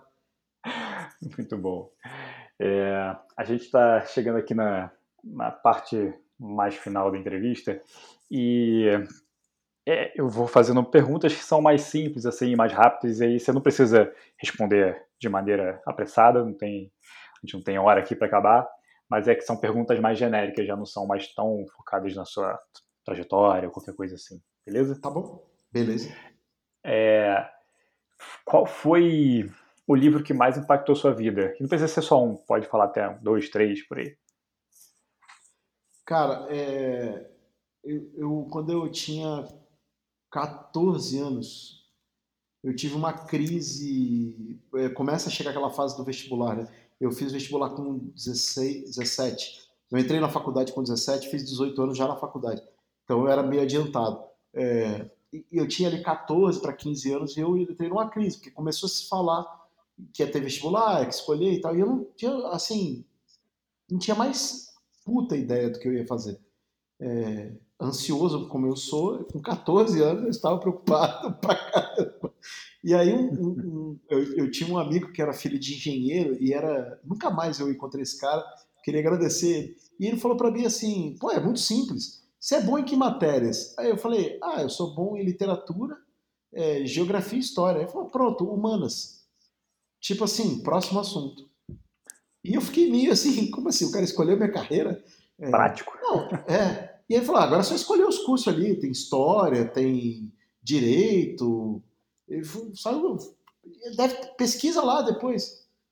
E aí, tipo, foi isso, ele escolheu para mim. E aí passou um mês ali, ou dois, e meu pai conhecia um jornalista, e por algum motivo muito louco, eu fiquei, eu, meu pai e ele, na casa dele à noite, batendo papo. Eu nunca tinha feito isso antes na vida e nunca fiz depois. Por algum motivo estranho, aconteceu isso. É, e aí, nesse, nesse dia lá, meu pai falou: Ah, inventou que quer ser escritor, inventou que quer ser jornalista. Falou pro, pro cara. Eu tinha né, saído desse papo, conversei com meu pai. Ah, acho que jornalista, acho que escritor, acho que eu né, gosto de escrever. Eu gosto de ver filme, então quero, quero ser escritor.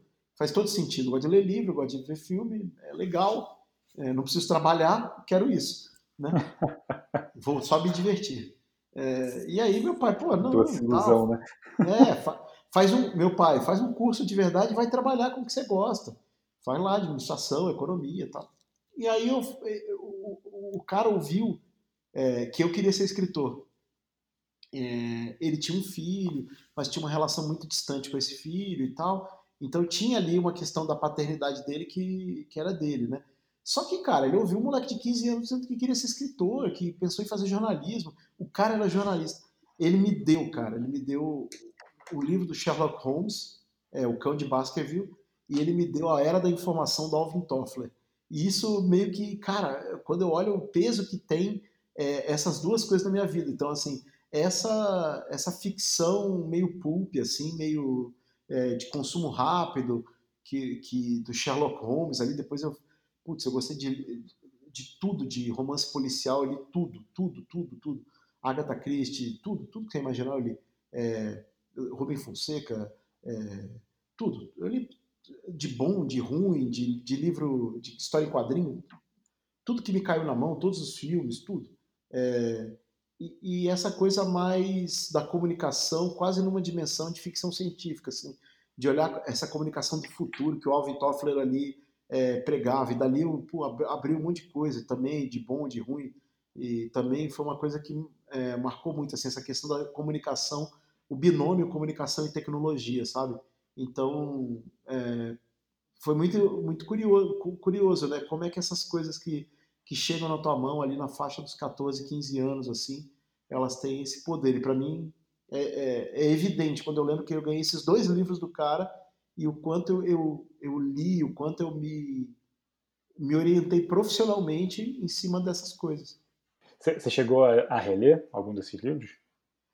Cara, é engraçado isso. Eu cheguei a pegar para começar e não, não quis. É, é, o, o, Alvin Toffler, eu, eu, eu, cheguei, eu passei o resto da vida negando, é, tipo assim, zoando e tal. Ah, e, e depois me, me, arrependi, depois que ele morreu, eu falei, pô, fui um belo do idiota, né? Porque, enfim, eu li com 14, 15 anos, não quer dizer que, eu, que o livro é uma bosta, só porque tem um monte de coisa que, não, não é tão bom. É, tem essa coisa meio futurólogo, eu, eu não gosto de futurólogos. É, mas de, perdi uma oportunidade, assim, de ter visto mais sobre o assunto. É, e, e, e, o Cão de Baskerville eu reli ali, sei lá, eu tinha 14, 15, reli com 17, 18, então não conta. É, mas eu peguei os dois livros na mão e para reler e não tive coragem. Perfeito. Sei como é que é a sensação, já passei por isso. é, quem é a pessoa que você mais admira e por quê? E assim, você pode, pode ser qualquer um, tá? Não precisa um cara famoso, um empreendedor, não precisa ser na sua área. É, pode ser, mas pode ser também na sua família, pode ser qualquer pessoa. Ah, é, tem, tem um cara que é um. É, tem vários caras, assim, né? Que, que, você tem alguma relação, assim, distante, assim, que de ídolo, né? Tem um, um cara específico, assim, que é o Coppola, assim. Eu tenho uma, uma admiração muito grande pelo, pelo Coppola. É, o Coppola e o Scorsese meio que andam juntos, assim, na minha cabeça. É tudo, li, li bastante sobre a carreira dos caras, e italo-americanos, Nova York e tal, mas é, eu alterno entre esses dois caras o tempo inteiro como é, ídolos do ponto de vista de, de cinema, gosto muito de cinema e tal. É, então alterno entre os dois, mas é engraçado que eu penso nos dois e falo do Coppola mais, assim. É, acho que o Coppola é tipo um cara muito absurdo, assim, muito absurdo. É...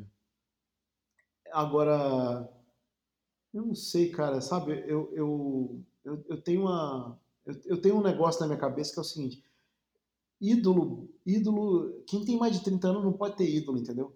É, tá errado, entendeu? É, é, essa cultura do ídolo é a cultura que ferra é, a, Pode falar palavrão, cara. É, não, eu, eu, eu, fiquei constrangido porque eu estou tentando falar menos palavrão.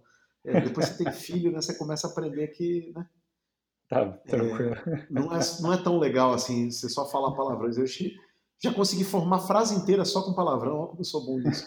É, mas não precisa. Então, assim, é uma coisa que ferra mesmo assim, a sua relação com, com o outro, você idolatrar a gente, porque pô, se chegar perto de alguém, todos, todos esses caras, é, não vou dizer aqui nomes, mas todas as pessoas com quem eu, de, é, por quem eu nutria uma certa idolatria e de quem eu me aproximei mais, é, eu, me, eu me decepcionei bastante, assim. Então, uhum. eu, por exemplo, meu ídolo maior na vida é o Zico, né? É, eu sou, assim, o cara que ama o, o Zico acima de qualquer pessoa. E todas as chances que eu tive de ficar cara a cara com o Zico, e foram umas três ou quatro, eu fiz questão de evitar o contato. É, porque, assim, putz, eu não sobreviveria ao Zico ser cuzão comigo, entendeu?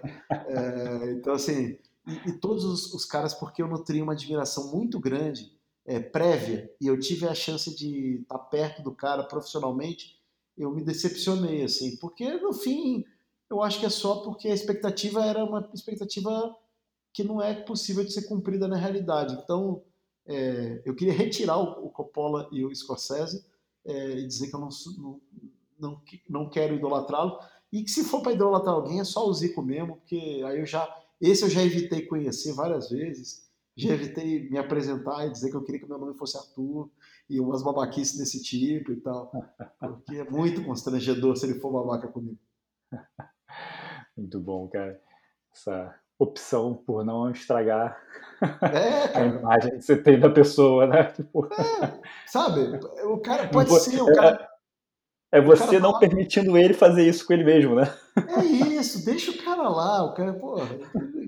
E, e, se ele for legalzão comigo, assim, ah, o cara foi incrível, foi demais, o que, que ele vai estar tá fazendo além de confirmar é, a minha idolatria? Nada? Então, pô, é uma relação que você não tem nada a ganhar, só tem a perder. É, é matemática simples. Muito bom. Muito bom. É, qual foi o, o melhor conselho que você recebeu?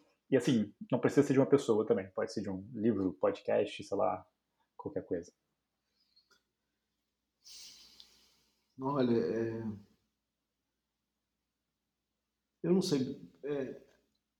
O meu pai é... me deu um conselho que eu não segui. Então, eu não sei se vale. Mas... Vale, com certeza. Eu, aliás, nossos pais fazem muito isso. É. que a gente só vai perceber depois. Exato, mas, mas é, eu, eu, eu não é engraçado porque eu não fui um adolescente contestador, assim. Eu achava meu pai um cara legal, é, achava que. Então eu não contestava, não. Eu tinha uma admiração. É engraçado, eu, eu nunca tive essa, essa relação é, é, típica da adolescência, não aconteceu comigo. É, a coisa mais próxima que talvez tenha acontecido foi com relação a essa escolha de vestibular aí.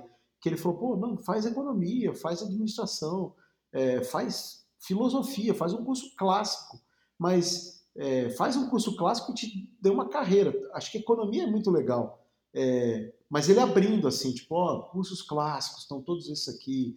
Ele tinha feito engenharia, administração, é, completou administração e não terminou engenharia. E, Pô, não, porque assim, trabalhar, é, isso que você quer, na verdade, não é um curso. Você quer trabalhar nessa área, mas você não precisa escolher fechar tanto, entendeu? É, escolhendo ser, é, ter o diploma de jornalista. E, cara, na época eu achei assim, ele tá me enrolando, né? É, é só isso, é só tá me enrolando. E depois, cara, ao longo da vida, é, foi isso, assim, eu percebi, cara, que eu, é, foi muito legal fazer minha, a minha faculdade, a faculdade de comuni é, fiz comunicação social, e aí eu alternei entre publicidade e jornalismo por três vezes. Eu entrei na faculdade, escolhi jornalismo, mudei para publicidade e voltei para jornalismo.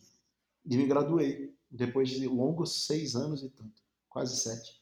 É, e o que eu percebi é isso, que eu podia ter feito como optativo, entendeu? Eu estava fazendo uma federal, então eu podia ter feito uma faculdade é, de economia, de administração, qualquer coisa que fosse, que ia me dar uma série de, de, de ferramentas e falar, pô, eu quero aprender, sei lá, roteiro, quero aprender. Vou lá fazer esse, essa aula como ouvinte ou como optativo, enfim, dava para fazer isso numa, numa faculdade pública federal. É, putz, então foi é muito louco, né? Porque eu, é um conselho que eu acho incrível e eu não segui. É, acho que essa coisa dos conselhos dos pais, não necessariamente é, só quem tem a relação difícil, ou aquela clássica relação né, de, de adolescente com os pais que não segue. Eu é. acho que a gente não segue a vida inteira para em algum momento da vida faz sentido. Dar, um, um soco no estômago, sabe? Faz, faz todo sentido, faz todo sentido. É. Vários conselhos de volta e meia eu, eu me percebo aí. Pois é. E depois que a gente é pai, então, porra, aí que fode é. né? Você vira sua mãe, seu pai. Acontece uma coisa, você fala, cara, essa frase saiu desse jeito. Eu ouvi tantas vezes essa frase que agora que a situação aconteceu, eu estou repetindo ela. Adestramento. É muito bom. É, você tem alguma frase favorita? Cara, eu. Eu não sei se conta como frase favorita, mas eu tenho uma frase que eu tatuei no braço, então, na falta de outra. Conta deve contar, né? É, é, é, é, a frase em inglês é, uhum. eu traduzi porcamente para o português do meu jeito. Então, vou, vou falar a frase porcamente traduzida, mas ela não é essa. É, ser humano custa caro ou custa caro ser humano. É, eu gosto muito da, da ideia que está embutida nisso, é, do ponto de vista mais mais humano mesmo, da, da dificuldade que é ser gente e não virar outra coisa, não virar bicho. É, mas a frase é, é, uma frase meio de ficção científica, é, que é It cost much, it cost much staying human. É, então, custou muito permanecer humano. E ela é uma uhum. frase que tem, tem toda uma dimensão de, de, de, é, de cyberpunk, sci-fi ali, que era uma espécie de um microconto e falava muito, o cara que escreveu fala muito dessa coisa da mistura da tecnologia com o ser humano e tal, dessas mudanças que a gente vem vivendo. Qual Mas eu é acho que no fim é o, o quem?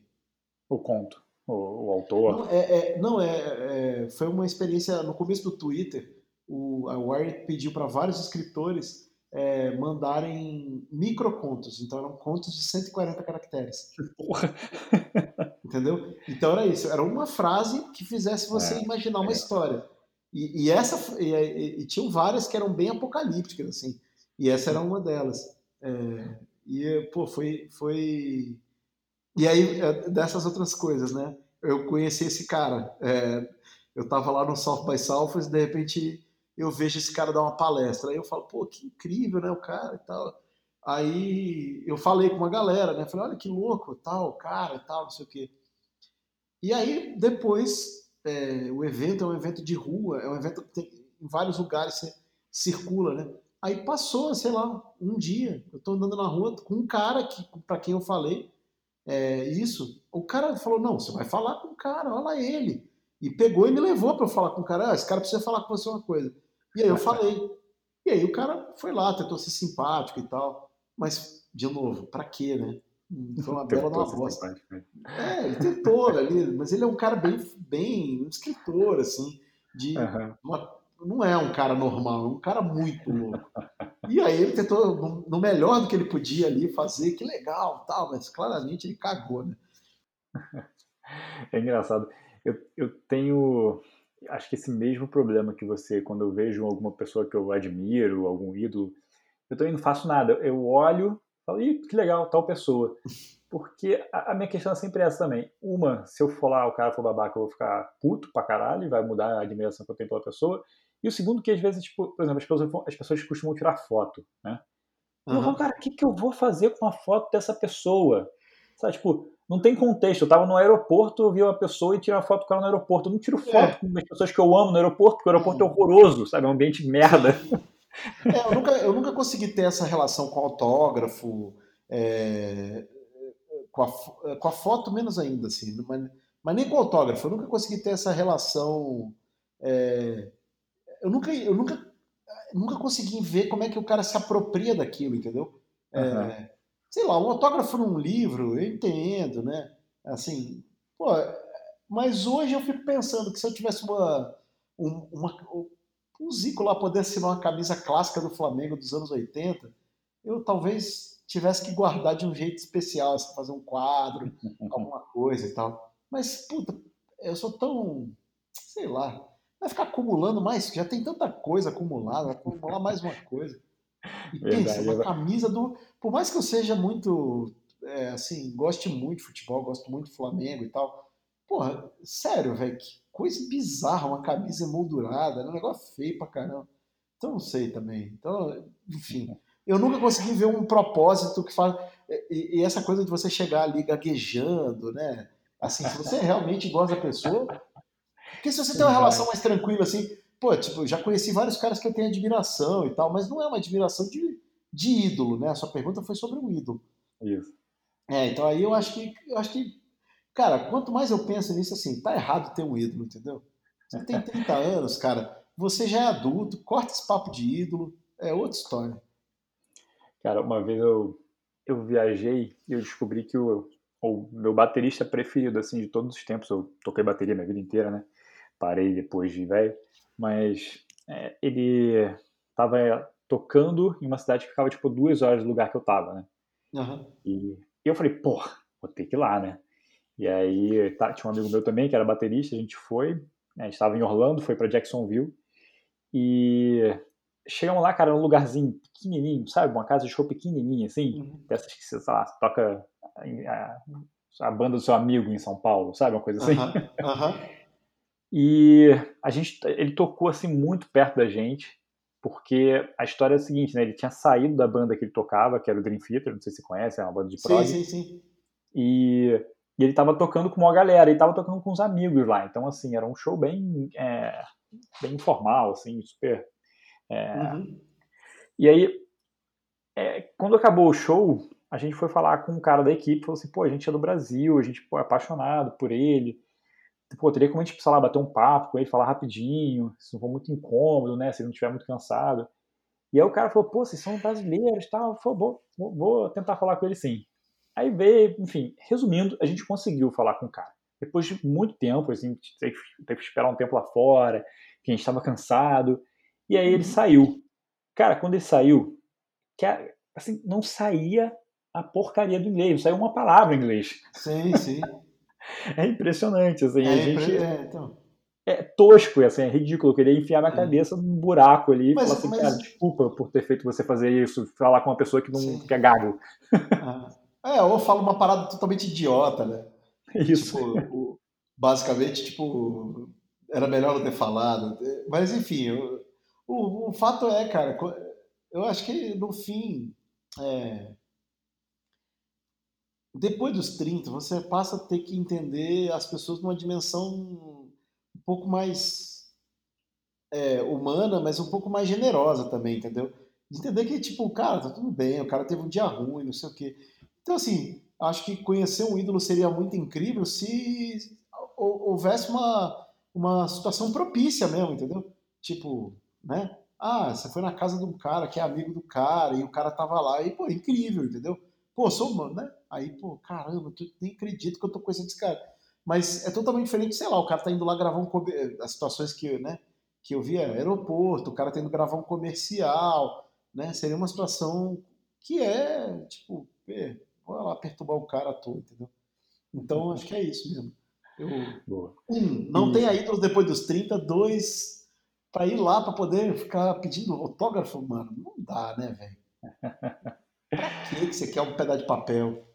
Verdade. E que vai ficar numa gaveta envelhecendo, enfim. É, é. Cara, qual foi o, o, lugar que você mais gostou de conhecer? Assim, você estava falando do SXW, eu lembrei, né, de viagem. Tem alguma cidade, algum país ah. que você... Olha, eu gostei de algum... É... Cara, é muito engraçado você falar isso, porque a gente tava falando outro dia, né? pô, como é que vai ser voltar a viajar, né, cara? É, pô, é, viajar para mim é um negócio muito incrível, sabe? É, uhum. Puta, olha, foi incrível para mim viajar. É, eu tô falando como, tipo assim, viúvo é, do fato de que, considerando um fato, o fato que talvez eu nunca mais viaje, sei lá, né? Entendeu? É, não sei, não sei se eu vou viajar de novo. Então, pensando nisso, que eu não sei quando, se vai rolar de novo, pô, todas as viagens foram incríveis, entendeu? É, conhecer Nova York, conhecer é, Amsterdã, conhecer é, Paris, conhecer Cannes, conhecer Portugal inteiro, conheci é, é, Barcelona, é, a Itália inteira eu conheci, a América Latina eu não conheci inteira, mas conheci substancialmente, o Brasil eu não conheci inteiro, mas conheci substancialmente, assim. E, pô, incrível, né, cara? Incrível poder viajar. Eu, acho que é incrível você poder ir para, é, é, assim, para mim, né? É incrível poder ter ido para Bahia e ter ido para Portugal e perceber que essas duas viagens para lugares que são aparentemente tão diferentes são elas se complementam, entendeu? Ter ido para São Luís do Maranhão e ter ido para Paris e, e porque, cara, meu meu amigo, elas se complementam demais. É muito louco como o São Luís tem alguma coisa é, francesa nela que eu não sei explicar. Olha, puta papo de né, pernóstico, assim. E, e, eu acho que é, é, é, doido, assim, sabe? É doido você poder conhecer os lugares e, e você perceber que várias coisas que são verdadeiras é, é, sobre você ou sobre aquele lugar que você conhece. Então, tipo assim, eu conheço o Rio mais ou menos, eu conheço super bem, mas eu conheço mais ou menos. E eu tenho várias verdades sobre o Rio de Janeiro que eu já tinha ouvido falar antes, né? E, e aí eu vou para o Rio, aprendi outras e, e, e confirmei algumas e, e, cancelei algumas verdades. Descobri que elas não eram verdades, elas eram é, é, piadas, né? Então, putz, eu acho que, cara, à, luz desse fato de que a gente não sabe quando vai voltar a viajar e como vai ser viajar, porque olhando hoje, né, nesse cenário, ficar 12 horas preso num espaço super confinado com 300 pessoas não parece uma boa ideia, entendeu? É, né? Tipo assim, é uma, deve ser uma bomba de contágio total, assim. É, então, é. à luz disso, eu, eu não sei como é, como é que vai acontecer a viagem daqui para frente, que não seja, sei lá, de carro. e olha aí, eu não sabendo dirigir, que merda que não vai ser. É... Mas, putz, eu adorei conhecer cada um desses lugares, cara, cada um desses lugares. Eu, se tem um fato a lamentar, eu não ter viajado mais, não ter conhecido mais lugares. Porque eu acabei é, voltando muito nos lugares que eu gostei. Tipo assim, fui duas, três vezes para Paris, duas, três vezes para Itália, duas, três vezes para Portugal, é, duas, três vezes para Bahia, duas, três vezes para o Maranhão. Tipo, cada lugar que eu gostei, eu tentei voltar, sabe? É, e eu não fui ali no Peru, eu fui, fui em vários lugares da América Latina, mas não conheci o, o Peru. E acho que, pô, ia ser incrível. Não conheço o México, é, não conheço Cuba. São lugares que eu acho que tem tudo a ver com o Brasil, é, por, por, por, uma coisa que eu não sei nem explicar exatamente porquê, e eu não conheço. Então, se tem, é, é, se tem um lugar que eu gostei de conhecer, todos. Se tem um, um lugar que eu queria destacar que eu conheci, é, é, inevitável dizer que São Paulo, né? Porque minha vida virou aqui, né? Então, é. Eu não sou daqui. É, ainda que eu tenha várias reservas a São Paulo, várias crises com essa. Eu nem moro em São Paulo, na verdade, moro em Cotia, que é um município é, da. Sei lá se é da Grande São Paulo, acho que é, mas é um município vizinho. É, e, mas, putz, assim, é, é pensa, do, do, jeito mais pragmático, a cidade que eu adorei conhecer foi São Paulo, porque mudou minha vida, cara. Eu não sei é. quem eu seria se eu não tivesse vindo morar aqui. É, São Paulo é. Eu, eu, fui pouco também, né? Conheço pouco, mas toda vez que eu vou, cara, eu gosto muito, assim. É um dos lugares que eu, do Brasil que eu mais gostei de visitar, engraçado. É, mais do que algumas cidades de praia, assim, essas paradisíacas e tal. É, Você é um carioca curto... fora do padrão.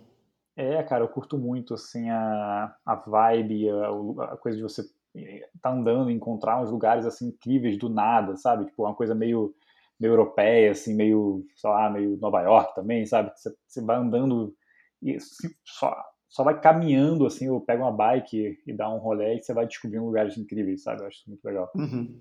É, São Paulo é muito... Eu, é, eu tenho vários momentos com a cidade, né? Assim, de gostar mais ou menos, de, não, de odiar e, e odiar pouco e tal.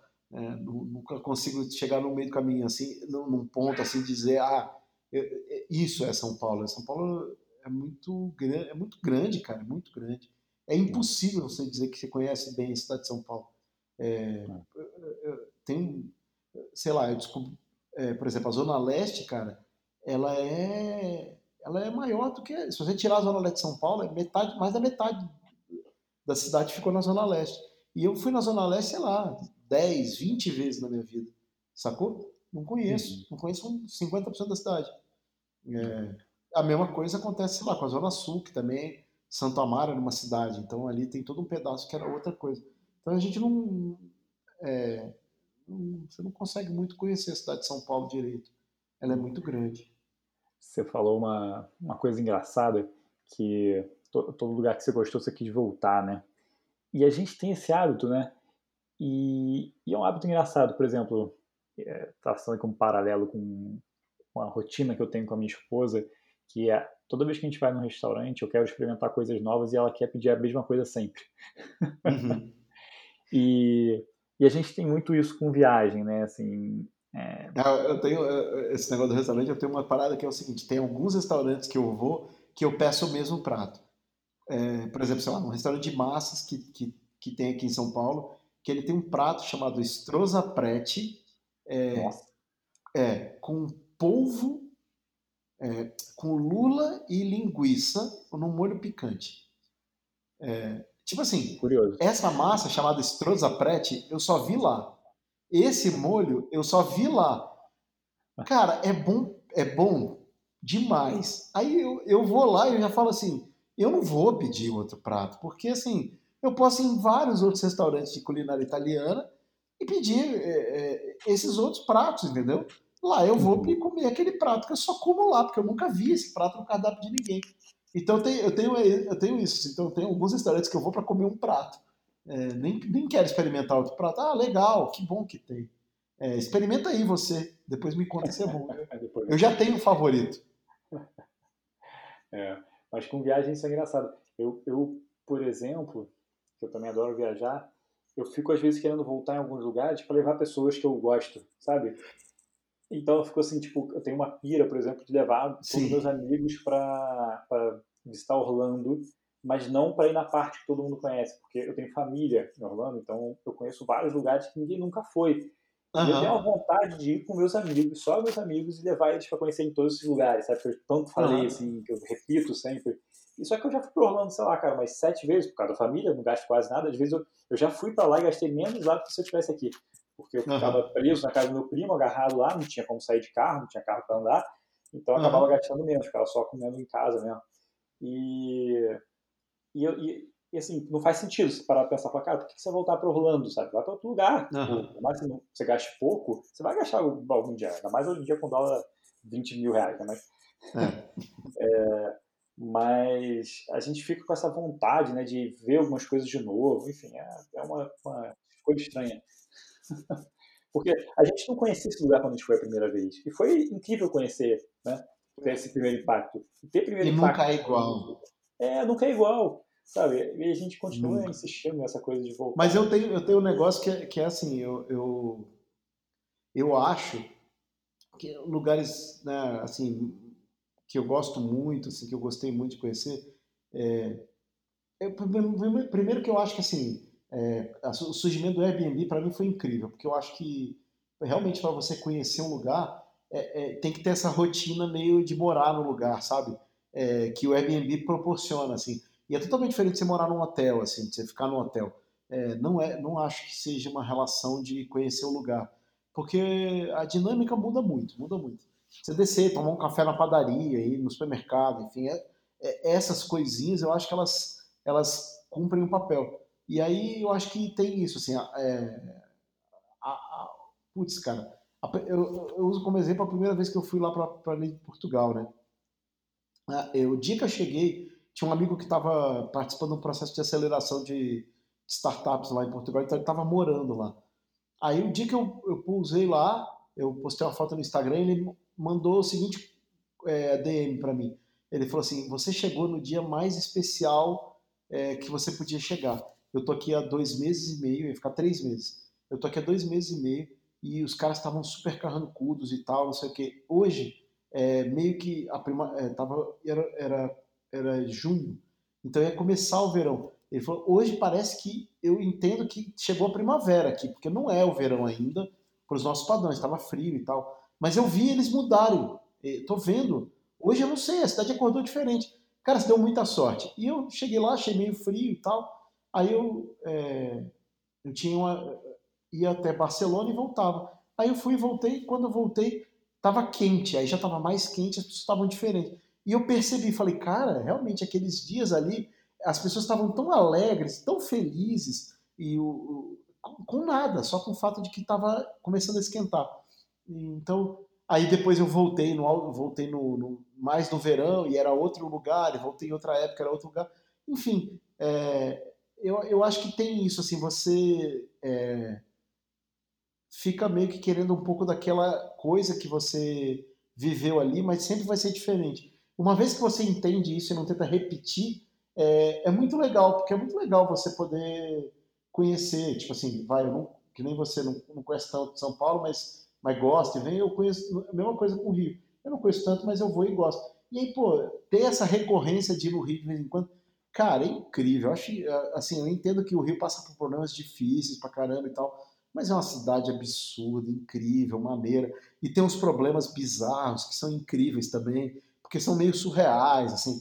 Aquele, né, os problemas que você tem com um taxista no Rio, são é quase que tipo, mano, quase que a prefeitura devia criar um programa de taxista figura para vender para o turismo e tal, para é, tornar seguro a experiência de você passar por um perrengue com, com esse profissional, porque é incrível, cada, cada história é inacreditável.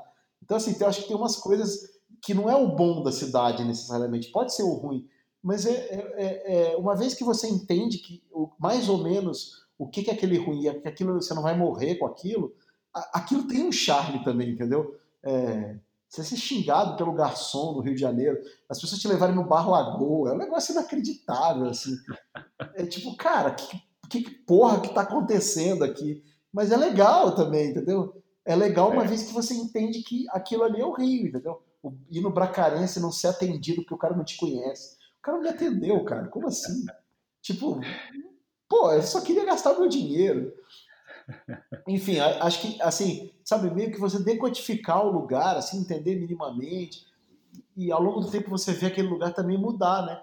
E é, pô, é, é muito maneiro, é muito bonito, assim. Então, sei lá, eu, eu, eu sou uma pessoa que me tornei ao longo da vida, assim, eu não era, é, apaixonado pela viagem. Minha esposa, que é uma pessoa que sempre falou para mim que eu, eu trabalho para ter dinheiro, eu, ter, eu trabalho para ter dinheiro e tempo para viajar e estudar. Ela falava isso para mim quando eu conheci ela. É, e eu achava isso meio bobagem, mas, putz, ao longo do tempo eu me tornei uma pessoa fascinada é, por viagem e eu não era. É, passei também por isso. É, demorei, resisti bastante, mas depois que eu porra, fiz a primeira, é, eu comecei a viver que nem a sua esposa. É, juntar dinheiro para viajar. Eu também. Por isso que eu falo, assim, eu tô, tô tocado pelo momento que vivemos, é o podcast mais datado que você vai gravar, porque eu estou falando disso, mas tocado pelo momento que, que vivemos, eu estou muito nessa, assim, pô, será que eu nunca mais vou viajar da mesma forma? Como é que vai ser? Então eu já estou viúvo, assim, na dúvida, deixa eu já curtir o que eu curti lá e eu não consigo escolher uma cidade só, mas São Paulo, porque eu moro aqui. Boa. Cara, então são as duas últimas perguntas aqui. Uma é, você tem algum hábito bem incomum ou estranho, assim, é, que você ama e que as pessoas estranham? Hum. é, é, eu realmente tenho o hábito de é, todo dia é, consumir conteúdo da internet que me faz mal. abrir o tipo, Twitter, abrir é. o YouTube, ver aqueles vídeos bizarros, aquelas notícias bizarras, aqueles comentários bizarros demais. Mas eu, é, é, tem hora que eu penso, putz, que, que eu tô, tô, me envenenando com essa parada? Mas, mas eu gosto, eu gosto. Eu gosto de ver, de, de assim, de falar assim, putz, eu, eu manjo a cena do YouTube brasileira. Por mais bizarra que ela seja, eu, eu, eu tenho uma boa noção do, do que tem de bizarra não no sentido de ruim. Tem coisa muito boa, mas que é muito interessante. Assim, muito é, psicodélica. Tipo, pô, eu, eu, eu, tipo, uma coisa que eu descobri recentemente são os vídeos de pedreiro, cara. Consegue imaginar? Tipo, tutorial de, hoje. tutorial de pedreiro, cara. Como, como cimentar uma laje, como fazer uma, uma cobertura com uma, uma, um material vinílico no piso do banheiro. Umas paradas, cara, muito, é muito doido, velho. É muito louco, assim. E, e, pô, da mesma forma que tem isso, tem, tem de tudo e qualquer coisa, assim, entendeu? É, é. Uma cena que eu descobri, que eu, eu não dirijo e tal, foi a cena de carros, cara. A quantidade de canal é, fazendo Project Car, fazendo, é, cobrindo a cena de carros tunados. Mano, é muito, cara, é muito louco, muito louco, muito louco. E, e tem isso para tudo, entendeu? Pensa, é, pensa que aquilo eu falei duas coisas é, masculinas, pensa em duas coisas femininas. Unboxing de brinquedo, cara, é, é assim, é inacreditável, inacreditável. E acho que o YouTube é essa dimensão de entretenimento e, e, e essas, é, essa coisa do Twitter, assim, com relação a notícias e, a, e a, aos comentários ali que parecem é, muito fortes e na verdade é, uma, é um, um ambiente até pequeno perto da sociedade, né? Muita coisa que acontece no Twitter ninguém nem fica sabendo. Enfim, é. acho. A, a, volta e meia eu percebo que as pessoas olham é, para esses comentários assim que eu faço e falam, cara, o que você está fazendo? Você está jogando seu tempo fora. Sério, você viu vídeo de pedreiro. Tipo, você não dirige, viu um vídeo de, sobre mecânica de, de, um cara reformando um carro. Que sentido faz? O que, que você está fazendo? Não, mas, pô, aprendi sobre o diferencial. Que se você tiver um diferencial Dana, o seu Opala, o seu. Tipo, que perda de tempo. Muito bom. É, vou, vou, acrescentar uma pergunta aqui, cara. Você tem algum filme ou documentário favorito? Ah, cara, eu gosto muito de documentário, cara. É... Difícil escolher um, né? Difícil pra caramba escolher um. Se me der um tempinho, eu vou lembrar. Tá, beleza. Você já viu esse da Netflix que é Don't Fuck with Cats? Cara, eu parei porque eu não consegui ver até o final. É perturbador demais para mim. É tipo um catfish do mal, assim, cara. Eu, nossa, é, é perturbador, cara, perturbador. É, cara, esse, esse, negócio é muito louco, mas aí eu assisti até o final. E o final é a coisa mais surpreendente e louca e incrível e tudo ao mesmo tempo que eu já vi, cara. É, é, assim, eu, eu, eu me senti mal depois do documentário porque eu não sabia se eu, se eu se eu estava sendo uma pessoa, é, sei lá, decente por achar aquilo incrível. se, ah, se eu estasse no humano. Esse documentário do, do, do, do, A Máfia dos Tigres lá, né? Uhum. Tá ligado? Cara, esses documentários de crime da Netflix, assim, são assustadores, são muito bons. É, é, eu, eu.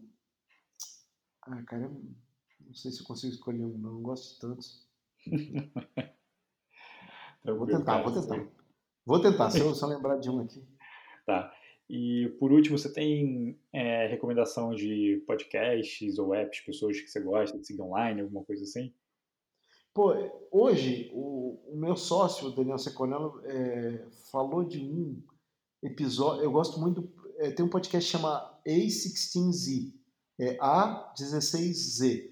É o, é, eu gosto muito desse nome, que é o, esse, esse A16Z é o endereço de uma empresa de venture capital que chama Andersen Horowitz. E o cara pegou a primeira letra e a última letra do, do, do nome da empresa e botou que tem 16 caracteres no meio. Eu achei, acho genial esse nome. E, e, e, o, e, o, e o último episódio que saiu essa semana, que nós estamos gravando, é, é, chama Time to Build. É, é deles dois? Esse, é do, porque esses dois são gêniozinhos, né?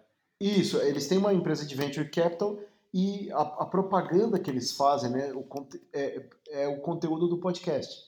É, Legal. E, e aí foi publicado dia 18 o, de, de abril de 2020. É, é, agora, o Mark Anderson, que é o cara que fez a Netscape, que foi o primeiro uhum. browser comercialmente é, da internet, então para mim, eu, né, pra gente que, que é mais nerdzinho, esse, né, esse tipo de coisa importa. Ele, ele é um dos caras mais incríveis, né, cara? É, é, é, cara, e pensa que a tagline da empresa do cara é Software is eating the world. É, o software está comendo o mundo. Que foi uma capa de, de, de, de, matéria da capa da Wired, se eu não me engano. É, o cara, assim, eu acho os caras, é, como empresa de venture capital, os caras são muito, eu acho muito bons.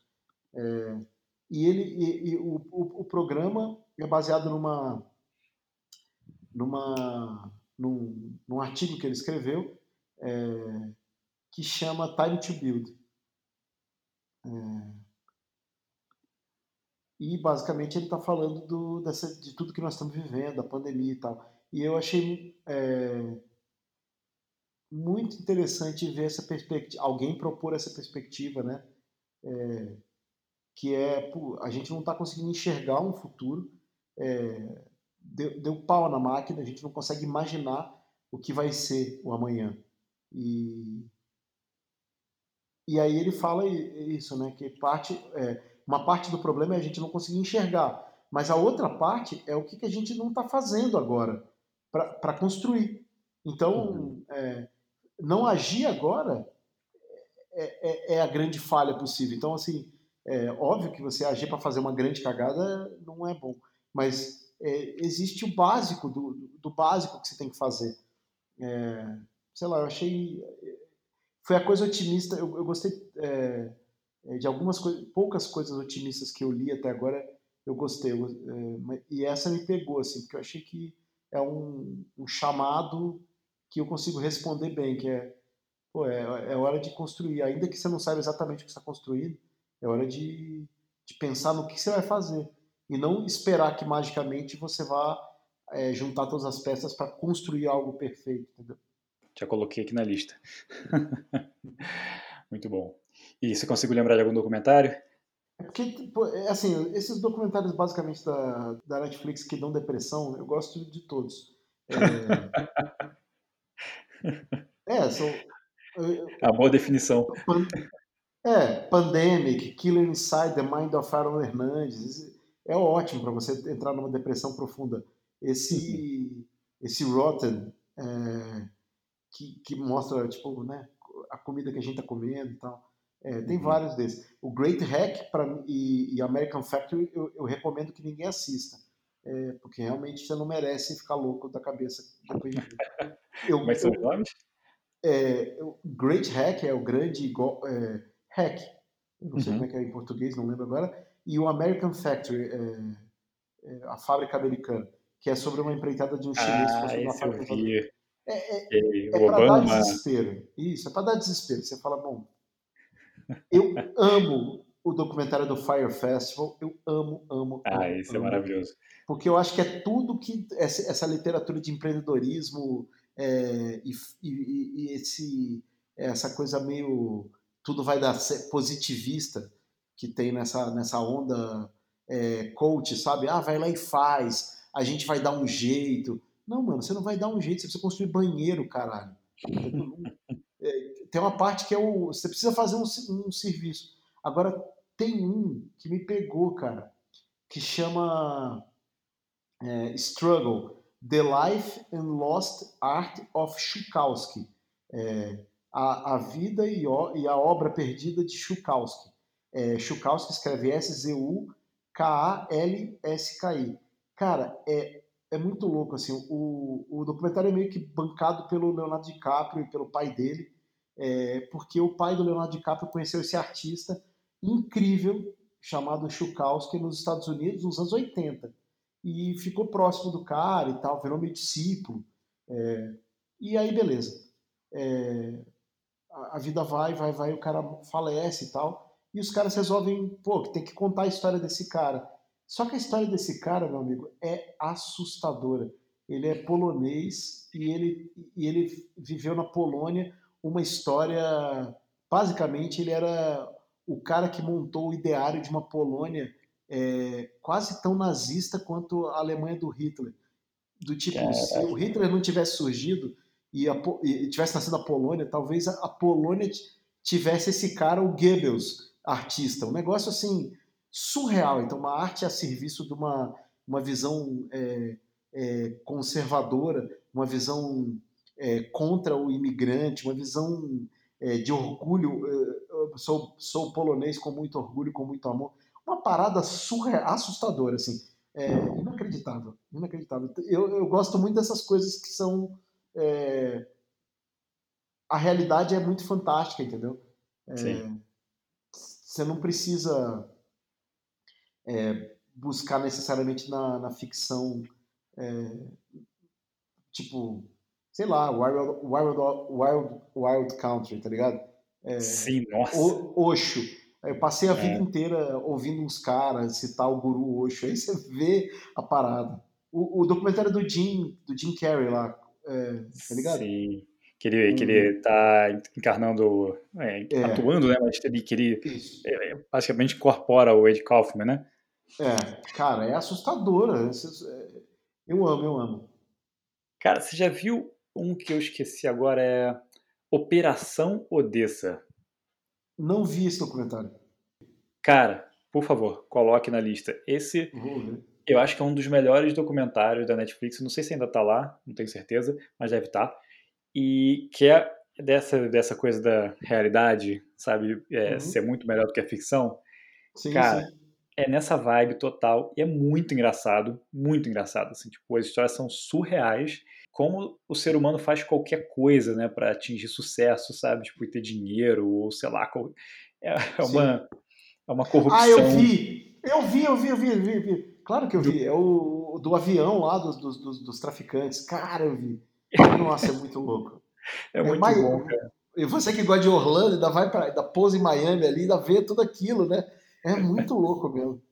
E, e tem, e tem, tem dois mais que estão no, no catálogo da Netflix que eu amo, cara. É, um chama Get Me Roger Stone, que é sobre o, um cara que é tipo um. Tem um outro documentário sobre ele, que esse Roger Stone é um provocador, é, e teve um debate entre ele e o Gore Vidal, que é um escritor, que é um escritor liberal americano, democrata, é, gay, e, e, e, o Roger Stone era um cara conservador, então eles ficavam em campos opostos, assim. E aí é, tem um documentário sobre esse conflito entre os dois, é, num debate nos anos 60, que meio que explica o que a política virou, esse show de TV e tal, é, que é muito legal, que eu não lembro o nome agora, é, mas tem esse Get Me Roger Stone que, cara, é muito maneiro. É, esse cara foi... É, o cara trabalhou na campanha do, do, do, do Nixon e na campanha do Trump. Só isso. É, e, e, e, ele é uma figuraça, cara, é uma figuraça. E é, e é, é, uma figuraça do mal, assim, mas é, ao mesmo tempo você fica muito é, encantado pela figuraça que ele é. E, e, tem É, e tem um último, assim, que eu é, também tá no meu catálogo da Netflix, que eu acho foda, é, que é o Take Your Pills, que fala sobre essa moda é, de dar é, essas ritalinas, esses remédios é, Aderal, é, esses remédios que dão performance para as pessoas. E, cara, é bizarro, assim. Você, eles, há uma explicação técnica que deixa muito claro que o efeito disso para metanfetamina é, não é tão diferente assim no seu organismo. E uhum. você está dando isso para criança, cara, de 7 anos que tem dificuldade de concentração. Tipo, não parece uma ideia muito boa, sabe? Quando você vê o documentário. E, você, e depois você sair de ver esse documentário e ver gente que, que fala que o moleque tá dando isso para um filho, você fala, cara, por que, que o médico tá fazendo isso? Verdade. Muito louco, cara. Esses documentários da Netflix é, são, cara, sensacionais. É, bom que você falou bastante do cliente aí, ó. É, não, e, e é muito louco, porque eu, eu, realmente eu amo documentário, amo, amo, amo. Eu, é, eu, é, tipo assim, eu amo tanto que na época da Colmeia eu contratei dois caras é, que a única, única coisa que eu sabia deles é, é que eles tinham feito um documentário chamado Brega S.A. Era um documentário sobre, sobre a música, o Brega, né? Lá no, no, no Pará. E, cara, eu, eu, achei o documentário tão bem feito, assim, uma história tão bem contada, eu falei, eu preciso trabalhar com esses caras.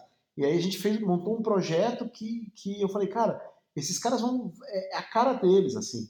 É, eles, eles conseguiram, sei lá, decodificar uma cena do, de música do Pará e tal. Eu, eu realmente gosto muito do documentário. Eu acho que a Netflix é, foi genial quando ela usou essa estratégia de comprar documentário porque ninguém dava tanta bola assim para documentário. A HBO tinha lá os documentários dela, mas ninguém, ninguém era uma coisa muito B documentário, né? Ainda é. é uma coisa. E a Netflix achou um jeito ali de fazer ficar mais pop, assim. Putz, tem muitos documentários bons, porque por causa disso, assim, porque pouca gente é, topava, tava. É, o documentário é, é, é, que nem escrever livro no Brasil. Ninguém escreve livro para ganhar dinheiro. A pessoa escreve livro porque ela quer escrever, entendeu? porque não vai ganhar dinheiro. O documentário é meio que a mesma coisa, né? Pouca gente vive de fazer documentário no mundo. E a Netflix meio que falou, bom, beleza, deixa eu comprar uns documentários. E criou ali uma situação que algumas pessoas falaram, ah, então, então dá, dá para dá sobreviver fazendo documentário? Então vou fazer um documentário muito maneiro para a Netflix comprar. Eu acho que ela criou um mercado. Verdade. Muito bom, Passa. Cara, foi mega prazer bater esse papo contigo, cara. Sempre bom demais. Dá pra ficar aqui, porra, horas e horas e horas nesse bate-papo. a gente tem que fazer, uma, é, fazer de repente um de quatro horas e partindo. é, As pessoas não merecem isso. é, deixa eu te fazer é, uma pergunta: se as pessoas quiserem te encontrar, se é, tem algum lugar que você prefira ser encontrado, tipo. É, LinkedIn, Instagram, ou ah, ou você é recluso, é, você quer ficar na. É. eu, eu, eu, eu, eu, eu, não era, não. Eu sempre fui aparecidinho, mas agora eu tenho ficado mais recluso. Entendi. Acho que. Encontra aí, cara. Encontra, encontra, encontra Mutato. Se quiser, ó, aí eu, já que você me permitiu jabá, faça o jabá da firma. Encontra é. Mutato, procura lá. Na sua rede social preferida, o Are Mutato. Tem um podcast da Mutato. Aí pronto, Verdade. jabá. Ouça o nosso podcast Off Topic Podcast. Procura lá o Off Topic Podcast que, que, que vai ser legal. Maravilha. Cara, brigadão pelo seu tempo aí, pela generosidade. Eu que agradeço o convite. Obrigado.